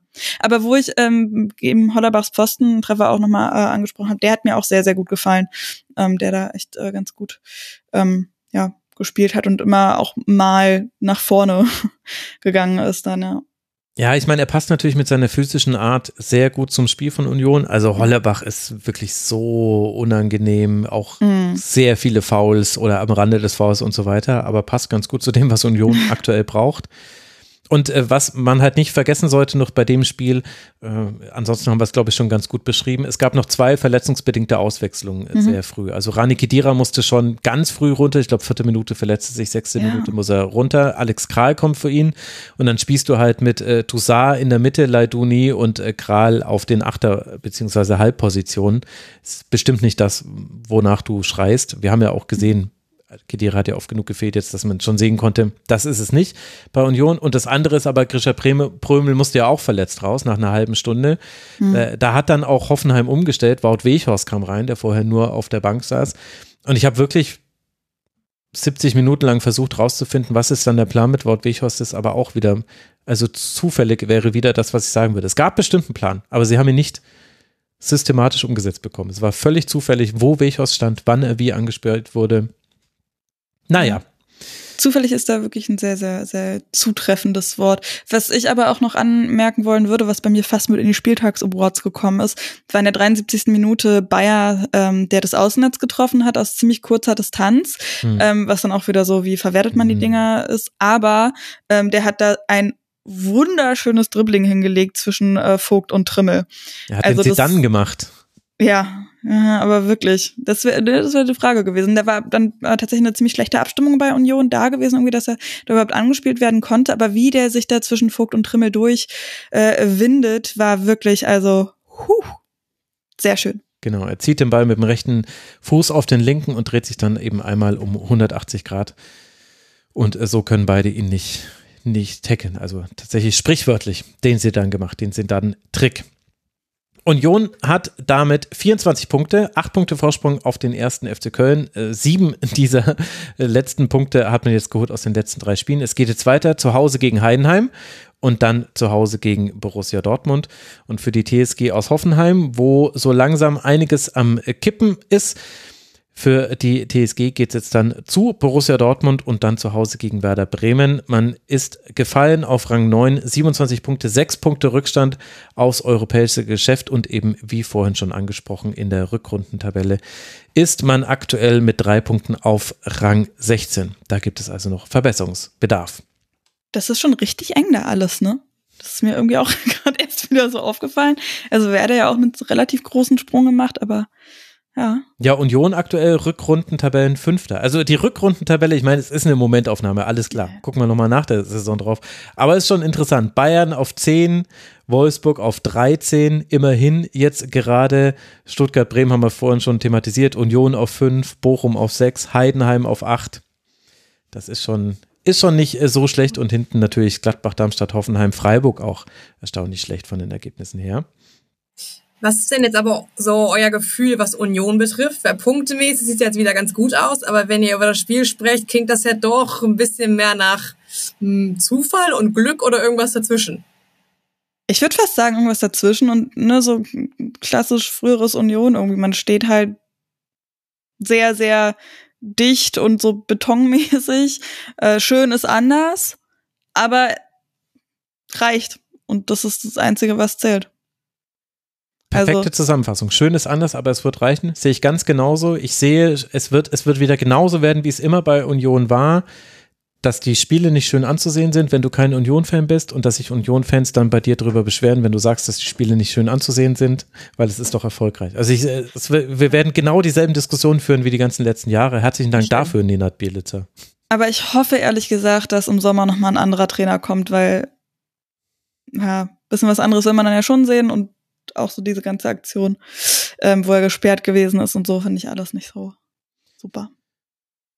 Ja, Sagen wobei andererseits, er wurde gesperrt, er kam ja. jetzt zurück, er hat sich dann mit Abstand dazu dann schon so korrekt verhalten, wie es eigentlich nur geht. Das stimmt. Aber wie gesagt, auch vom Spielerischen. Ich würde mir echt wünschen, dass da nochmal eben, klar kann auch mit ihm passieren, aber wenn das jetzt irgendwie der Ansatz ist, würde mir da spielerisch nochmal irgendwie was anderes wünschen von Union. Ja, ja, ja. Ich will auch, also äh, Mittelfeldzentrum muss anders bespielt werden oder würde ich schön finden. Und ich glaube, ich werde in diesem Leben kein Fan mehr von Hollerbach, so gut er sportlich ist. Das ist, und ich frage mich, ob das mit den äh, Sachen neben dem Platz und bei Instagram zu tun hat, ob ich da quasi deswegen schon so negativ geframed bin oder ob es wirklich so ist, weil ich eben Dinge auf dem Spielfeld sehe. Es, mhm. Der spielt sehr, also, ja, weiß nicht, irgendwie wenn, wenn du mit solchen Stürmern in der Liga bleibst, sagt das auch viel über die Liga, glaube ich. Weil in der Liga wird einfach schlecht verteidigt. Und da reicht nämlich so jemand, der dir bei jeder Aktion auf den C steigt. bei jeder Aktion. Achtet, achtet mal nur drauf, was Hollerbach, macht, Hollerbach macht bei Standardsituationen ja. im Anlaufen. Das ist so, naja. Gut. Aber wie gesagt, ist ja legitim, wenn es nicht gepfiffen wird. Passt schon alles. Nicht, braucht keine Mail schreiben, liebe Hörerinnen und Hörer. Ich weiß es schon. So, Mails werden hoffentlich auch nicht geschrieben, nachdem wir unsere Spieltags-Awards verliehen haben. Das ist nämlich das Letzte, was uns jetzt noch bleibt, was wir noch machen wollen. Wir wollen küren unseren MVP, unseren Unsung Hero des Spieltags und unseren Moment des Spieltags. Gerade bei den Momenten mit den ganzen Unterbrechungen und so weiter waren wirklich viele, viele, viele drin. Aber wir beginnen ja. mit dem MVP und Chantal, du darfst mal vorlegen, wer ist denn dein MVP geworden? Ich habe zwei aufgeschrieben, entscheide mich jetzt aber doch für meinen ersten. Und ich habe mich für Ansgar Knauf entschieden, mhm. weil also wirkt vielleicht ein bisschen überraschend im Hinblick darauf, dass sie 3-3 gespielt haben. Aber ich finde es erstaunlich, wie er die Offensive von Frankfurt belebt hat in, bei einer Situation, bei seiner Einwechslung, die jetzt auch nicht ganz glücklich war, kommt irgendwie komplett kalt in der zehnten Minute von der Bank und ist aber einfach ab dem ersten Moment da, macht die zwei Tore und das Dreh- und Angelpunkt des Offensivspiels. Neben Mamouche natürlich ja mit Mamouche, aber ich fand Knauf persönlich noch mal ein bisschen auffälliger. Mhm. Und hat uns ja auch viel Spektakel beschert, allein deswegen schon MVP. Ja. War nicht bei jedem Spiel so. Nina, wer ist dein MVP? Äh, ich habe auch zwei auf der Liste. Einmal Lucia, mhm. weil ich mich, glaube ich, ein bisschen in den verliebt habe bei diesem Spiel gegen Bayern.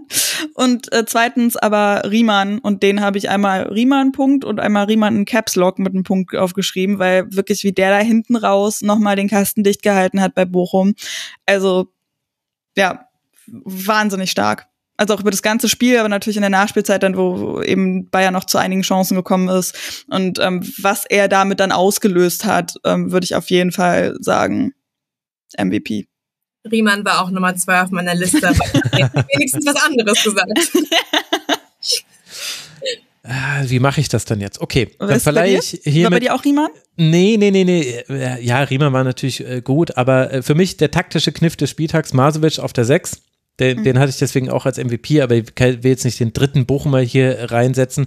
Äh, Ich habe tatsächlich noch Xavi Simmons äh, mit drauf, Mhm. weil ich glaube, dass in diesem Spiel gegen Gladbach gar nichts passiert wäre, wenn ich Xavi Simmons auf dem Platz gestanden wäre. Und äh, das ist halt die Definition eines MVP. Nimm ihn raus aus dem Team und dann ist es wesentlich schlechter.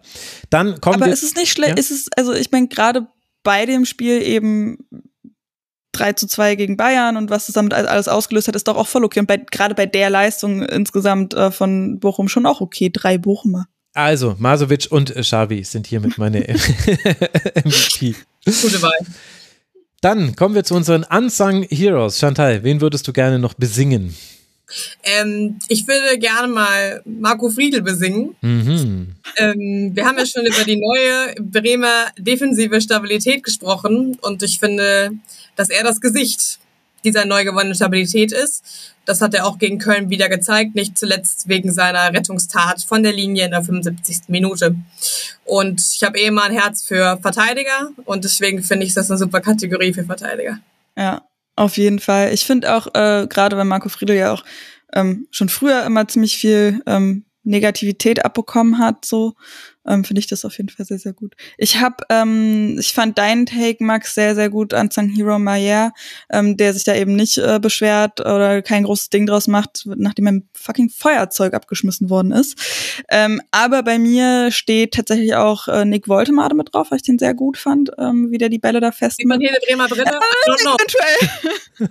aber ähm, den habe ich nur schon besungen, aber trotzdem will ich es hier auch nochmal hervorstellen, äh, Michael Zetterer. Also ähm, ich bin extra nochmal die letzten Folgen auch durchgegangen und äh, habe gecheckt, ob der schon irgendwo aufgetaucht ist als MVP oder Unsung Hero, habe ich nicht gesehen. Deswegen wollte ich ihn unbedingt nochmal mit reinstreuen, weil wie der äh, jahrelang auf der Bank gesessen hat und ohne zu murren den zweiten Keeper gemacht hat und dann jetzt es schafft, mit blutet natürlich auch ein bisschen das Herz für Jerzy Pavlenka, ähm, aber ich finde einfach, dass Michael Zetra sich das so verdient hat und äh, eben trotz seiner, was natürlich bei Keepern halt ein Ding ist, aber trotz seiner geringeren Körpergröße, sage ich mal, als andere, das so gut wettmacht und mit so einer Souveränität ähm, da dirigiert, super Reaktionen zeigt und ähm, ja, also wirklich diese Bilder, wie er irgendwie Flanken in, in den Weg springt quasi und so souverän diesen Ball da aus der Luft pflückt.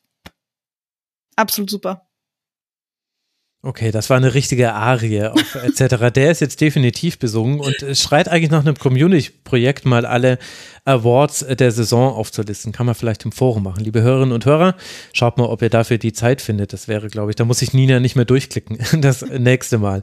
Äh, Dann habe ich noch einen Unsung Hero und das ist Nikola Dovedan von Heidenheim. Ich fand nämlich, dass der aus der Hälfte, die er gespielt hat, sehr, sehr viel Gutes gemacht hat. Ich fand, dass äh, ganz viele der positiven Offensivaktionen mit ihm zu tun hatten und dass er auch den, gegen den Ball ein gutes Spiel gemacht hat. Und weil wir ihn auch vorhin nur ganz kurz erwähnt haben, ist das mein Unsung Hero Heidenheim. Gutes Spiel gemacht und Dovedan habe ich zumindest in der Saison noch nicht so stark gesehen wie bei diesem Spiel und das dann ausgerechnet gegen Leverkusen. Bleiben noch unsere Momente des Spieltags. Chantal, womit magst du beginnen?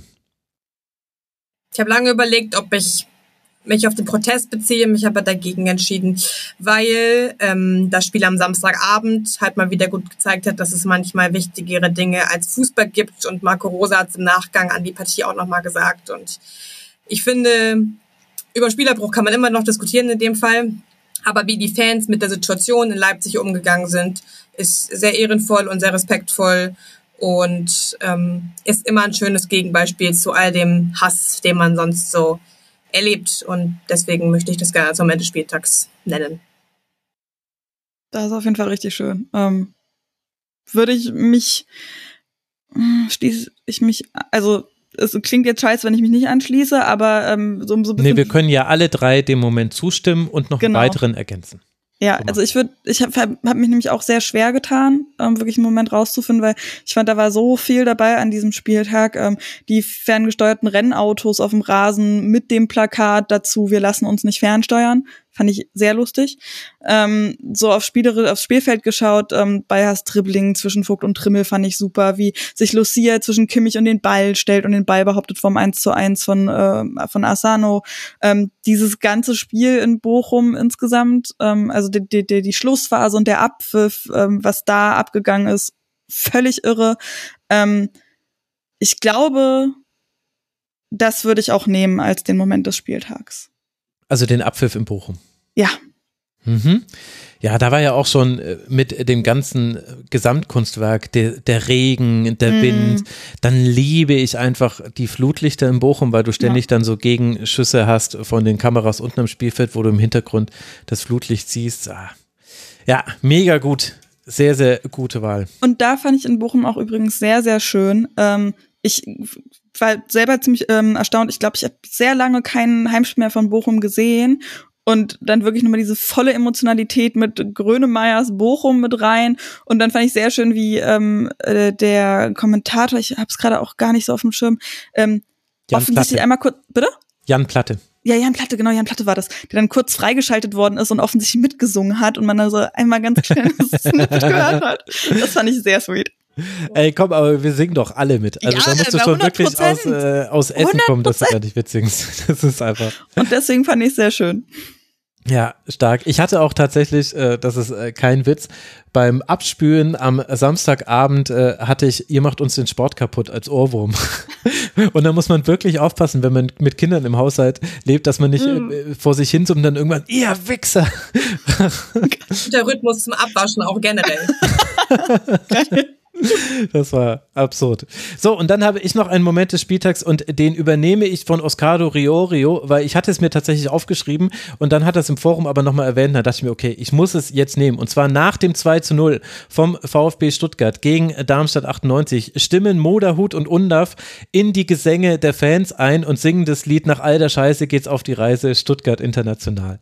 Und das ist so schön zu sehen, wenn Spieler solche Texte nicht nur kennen, sondern sich auch quasi äh, die Lockerheit besitzen, das da mitzusingen, das fand ich richtig, richtig gut. Und das zeigt ja auch, wie gut es gerade beim VfB läuft. Das wird auch öffentlich thematisiert. Jetzt wird es auch öffentlich thematisiert. Jetzt kommen sie nicht mehr drum rum. Äh, Ja, ja. Klassenerhalt ist geschafft. Ja, ihr zwei, ich danke euch sehr.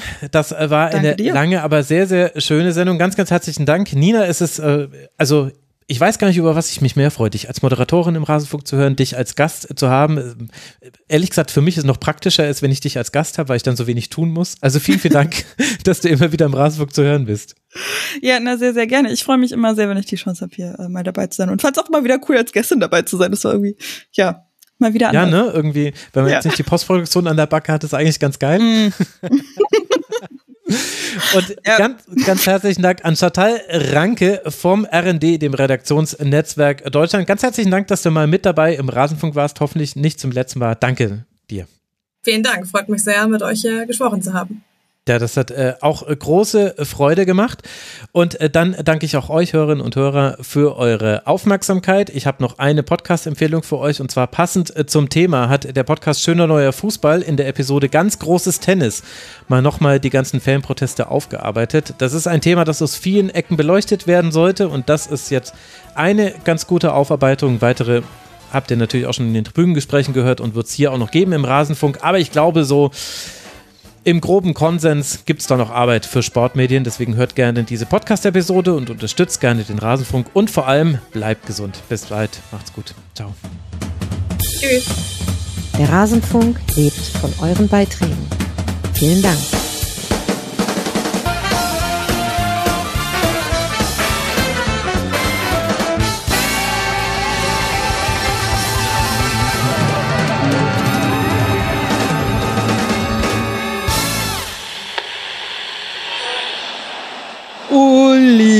Hoeneß.